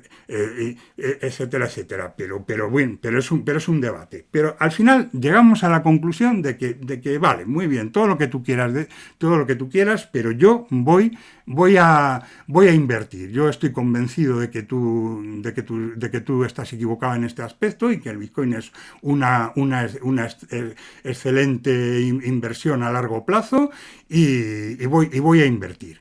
Entonces esto es como el médico, es decir, o sea, usted, usted no fume, pero bueno, pero no, o no, no, no, no, lo de fumar es, poco afortunado. Es decir, usted no, usted no, no, no, debería, no, debería, pues no sé, a, a, eh, eh, eh, comer tanto, por ejemplo, no debería comer tanto, debería reducir lo, que come. Ah, pues yo es que no, no quiero pasar hambre. Bueno, pues por lo menos coma sano. O sea, si, si come mucho, coma sano, no, no, no, no, no, no, coma, no, coma comida basura. Bueno, pues ¿cómo, cómo hacemos un plan de inversión en, el Bitcoin en el momento, en el momento actual?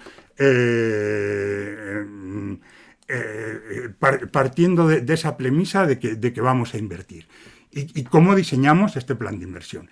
Punto uno, ¿qué es lo que, es lo que, qué es lo que tenemos que, hacer? Eh, establecer cuál va a ser el, tamaño de nuestra de, máximo del riesgo que vamos a asumir. Y, entendido como una cantidad fija, como un porcentaje de patrimonio, pero siempre algo perfectamente cuantificado. Y tener en, y tener en todo, o no modificarlo jamás, o tener en todo caso unas reglas de modificación preestablecidas en el plan de inversión. Es decir, no. Eh, eh, el, entonces, ¿cuál, ¿cuál debe ser el, entonces ahí la decisión, sea una cantidad eh, fija o sea un porcentaje como tal, siempre va a ser implícitamente una cantidad fija, es un porcentaje, siempre va a ser un, un porcentaje sobre el conjunto de los ahorros ese, ese porcentaje puede ser el 100%, una locura, pero puede ser el 100%. O sea, yo con el 100%, evidentemente la estrategia correcta es el comprar y mantener por definición. Comprar, mantienes y, dentro de cinco años lo miras. Y cuando digo dentro de cinco años lo miras, es que no lo miras en, todo este tiempo. Hay una, hay una, hay una, hay una cuestión de... Eh, eh, eh, digamos, em, pues de eh, decir, eh, sí, es, es, la cuestión de decir, el, en, ese momento, si tú has decidido, has decidido eso, de que vas a comprar y mantener, lo, peor que puedes hacer, porque casi con toda seguridad eh, eh, eh, equivocarte, es cambiar las reglas porque pienses que te has equivocado. Esta es una, esta es una elección de, única vía. Dices, bueno, me pongo cinco años y al cabo de cinco años, como cuando venza, me, voy. Pues, hay, pues yo es que seguro, seguro que, probablemente Ricardo está, por lo que estaba ahí trasteando con la pantalla, va, a dar una alternativa que a lo de, a lo de, a lo de comprar ahora, que es, que es decir, bueno, pues hay un punto de entrada X en función de la trayectoria histórica, etcétera, etcétera. Eso también es una buena opción. ¿Cuál es el problema de esa buena opción? Pues que eh, a lo mejor no lo toca nunca ese punto. Entonces, entonces como a lo mejor no lo toca nunca, por eso he dicho, ahí lo que tienes que hacer es, eh, es, es, es, comprar, y, es, comprar y mantener. Eh, entonces, eh, si, cuando, si, cuando hablamos de, de, de, cantidades, yo mi recomendación, pero ya cada cual, es que la cantidad que, hay en, algo tan volátil, tan imprevisible y, tan y que hasta sus más entusiastas reconocen que carece de valor intrínseco y que, y que puede valer y que puede valer y que hipotéticamente es muy difícil que vaya a pasar, pero hipotéticamente puede valer cero, cero no, pero una pérdida permanente de valor irreversible de, de un, del valor que tiene actual es algo perfectamente factible, pues eh, entonces, entonces, debe ser un porcentaje pequeño del patrimonio y no un gran porcentaje, pero volvemos a las, utilidades de cada uno. En determinados planteamientos puede ser grande. Yo voy a presuponer que el porcentaje es pequeño y que es un 10% y que tienes 200.000 euros. Entonces, tú coges el 10% eh, eh, y el 10% son 20.000. 20.000 es tu límite de riesgo. Sea, eso no quiere decir que vayas a comprar 20.000. Ahí tienes que establecer unas, unas, unas reglas mm, de, entrada eh, eh, y, escribirlas, o sea, tenerlas perfectamente claras e, inequívocas e ir viendo eh, cómo, cómo, cómo, estableces la, entrada. Pues una regla de entrada puede ser lo coloco todo ahora, ese 10%, y entonces solo, solo tengo, pero entramos un poco en el punto anterior. Eh, yo considero que, es, que, que, en, ese, en ese aspecto, el, eh, en, ese momento, una vez que has tomado esa decisión, y esa decisión es muy importante porque lo que nunca debes hacer es luego volverte atrás de esa decisión de que no vas a invertir más allá de 20.000 o de 20.000 más X de mis ahorros eh, nuevos que, vaya, que vayan entrando siempre esto, no, no, no vincularlo al, a la evolución de tu valor liquidativo, sino vincularlo a ahorro nuevo que puedas querer invocar como mayor, mayor riesgo. Vamos a poner que es una cantidad estática hasta el final del plan. Entonces, tú tienes que colocar una determinada cantidad al principio. O sea, tiene, tiene, la metodología es tienes que prever todos los escenarios y a cada escenario asignarle una cantidad. Entonces, la, primera, la, primera, el primer, el, el, el, por qué el, por qué comprar ahora una, una, determinada cantidad y no, y no, y no esperar, porque, porque, tú, porque este es uno de los riesgos que tienes, que, ya lo he apuntado. El, eh, puede ocurrir que esto siga subiendo eh, eh, y, luego caiga, pero que cuando caiga, el punto de caída no llega a tocar nunca el punto en que estamos hoy. esto mm, Probable, pues yo creo que es muy poco probable en este momento, por las circunstancias que hay en este momento, que ya han sido bastante comentadas por, Ricardo, pero es posible. O sea, no, no, no, no, no, no es imposible. Entonces tú tienes que, tienes que entrar y decir, bueno, yo coloco de, ese, de esos, de esos 20.000 un porcentaje, eh, un 2, eh, un, un, 10%, un 20%, un 30%. En estos momentos yo no colocaría más de ese 30% y lo coloco. Esta es una posibilidad. Otra posibilidad, quizás mejor, yo creo que para, para, el para, para, para luego la gestión del plan y más operativa es, yo coloco ahora mismo un el, 20.000 es un 10% de mi patrimonio, pues yo coloco un 3%, 3.000. O sea, ese, ese 30% de, de, la cantidad que voy a arriesgar. Coloco un 3% y establezco una banda de fluctuación eh, entre eh, de, que, puede ser del, del, del, 25%, tiene que ser como mínimo del 25% de, su peso en relación al conjunto de mis, de mis activos. Yo no sé muy bien, esto lo digo, eh, eh, es, un, es, un, activo muy volátil y entonces lo que es una barbaridad en otro tipo de activos, que es una banda de fluctuación del 25%, aquí creo que está bastante justificada y que es incluso corta. Entonces, cuando alcance el 3,75, o cuando alcance el 2,25, ¿qué voy a hacer? Voy a vender una determinada cantidad.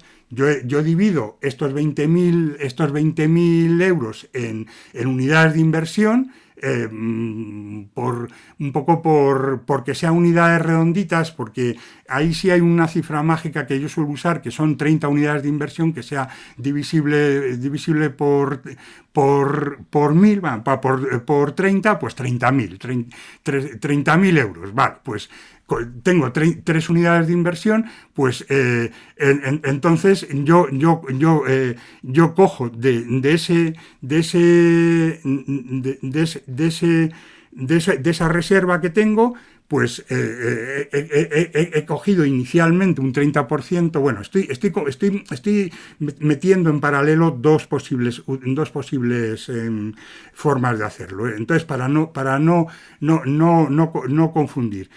Mm, voy a, voy, a, voy a, centrarme en la, segunda, en la segunda opción, que es con porcentajes. Lo que hago es un reajuste. Es decir, eh, eh, tengo el, el, el 220 y luego pues, podemos hablar de las unidades de inversión, que es una alternativa que a mí me gusta más, pero que, que no es a lo mejor la, la, que quede más claro expuesto. Esto hay que escribirlo. Y yo, y para, pero, pero expuesto, eh, expuesto verbalmente queda más claro el tema del reajuste.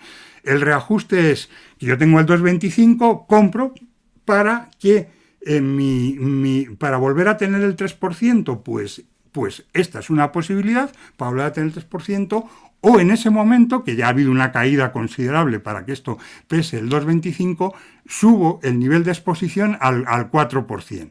¿eh? Son las dos posibilidades. con la posibilidad primera eh, eh, es más conservadora y, pueden acumularse caídas, caídas y caídas y, y, tú no y tú no llegas a un punto de agotamiento. La otra es más agresiva y entonces vas a ganar más cuando si se recupera, con, esta, con la otra posibilidad vas a ganar menos, pero te puedes llegar a un punto en que se te agote. Y cuando se te agote, se te agotó, se te agote la cantidad que tú ibas a, vender. Otro, eh, la, la salida el, otro, el otro aspecto, el otro supuesto es que estemos hablando de, de, eh, que, pese, de, que de, que de, que se ha ido para arriba y que ahora pesa el 3,75, es decir, ha, ha, ganado un 25% de peso en nuestra, en nuestra cartera.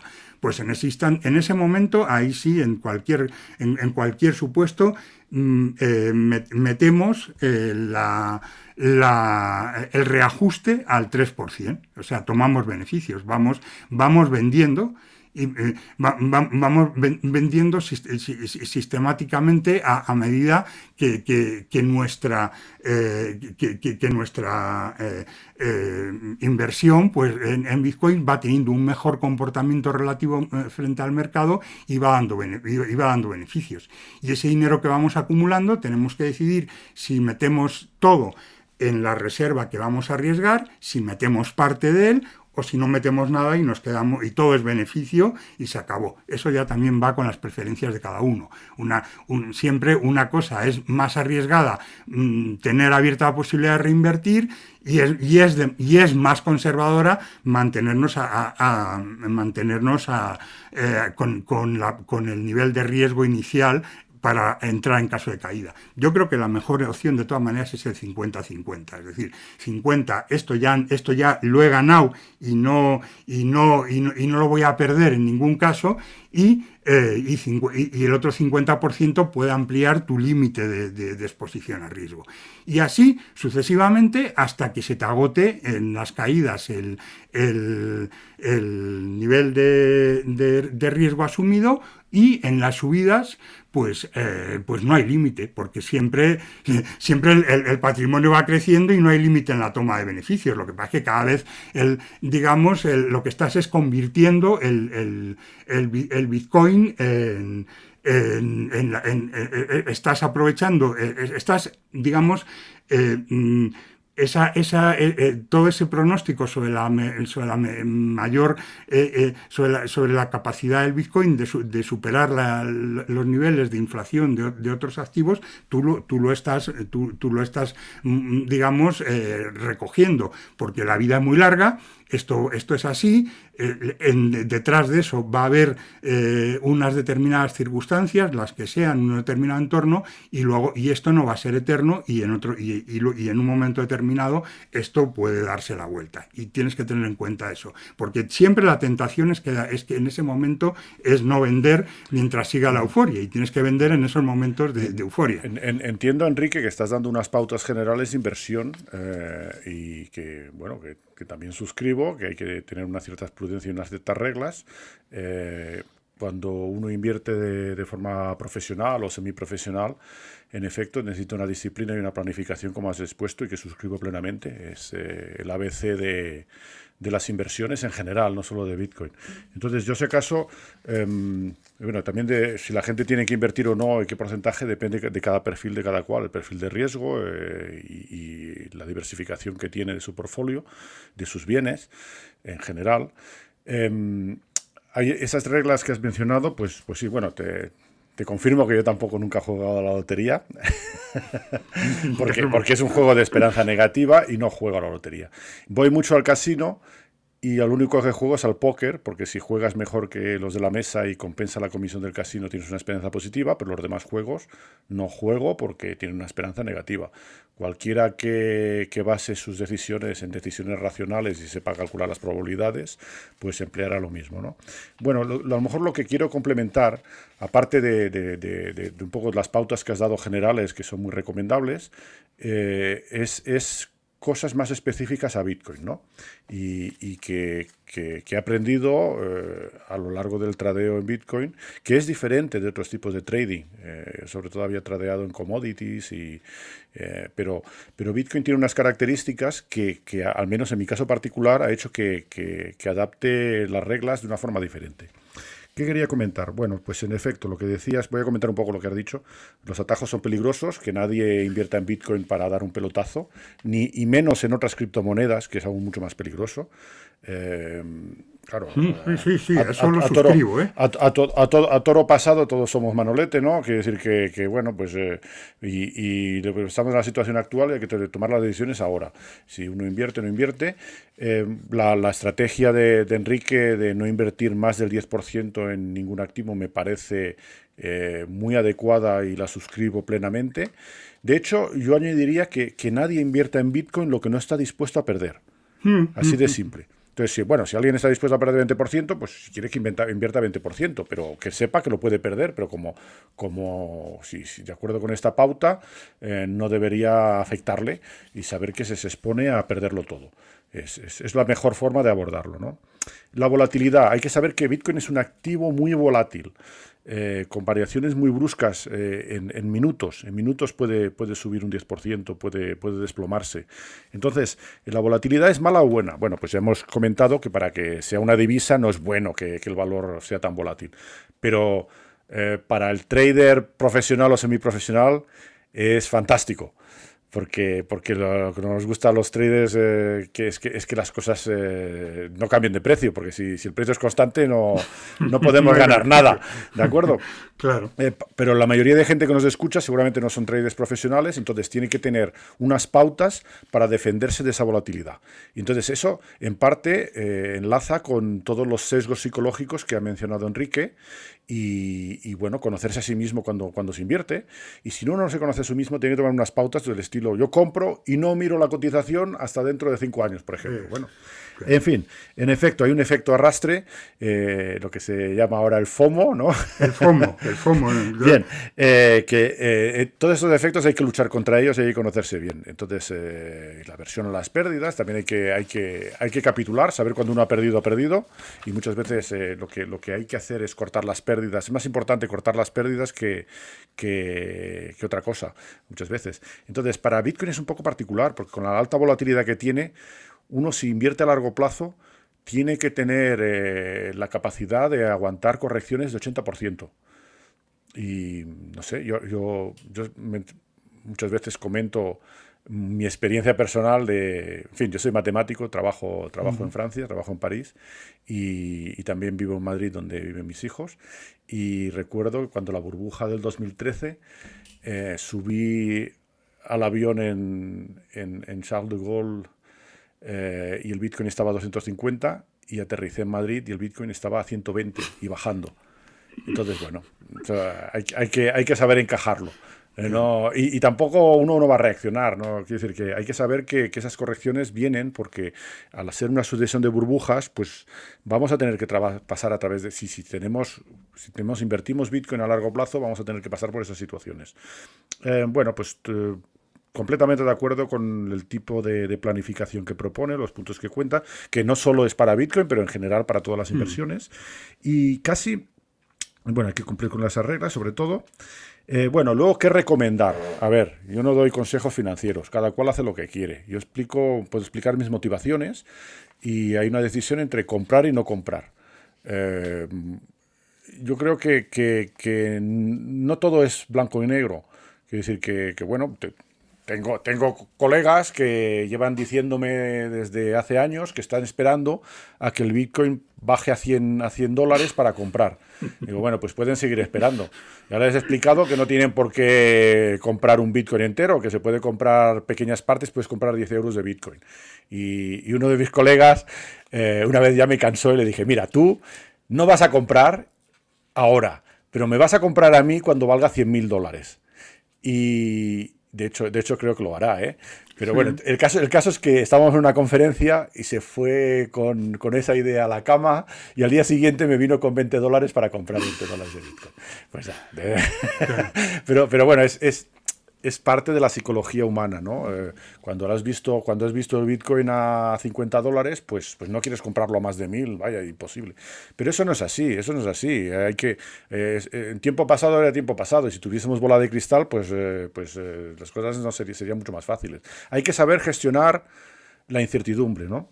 Entonces, sí, os recomiendo que, que leáis a Nassim Taleb, que os deis cuenta que muchos de vuestros éxitos en la vida no es por lo mucho que sabéis, sino por el azar, muchos de vuestros fracasos tampoco es por mala suerte o bueno, pues mala suerte y porque no habéis hecho bien las cosas, pero muchas veces eh, hay de las dos cosas y, a veces puede ser el azar que juega un papel mucho más importante.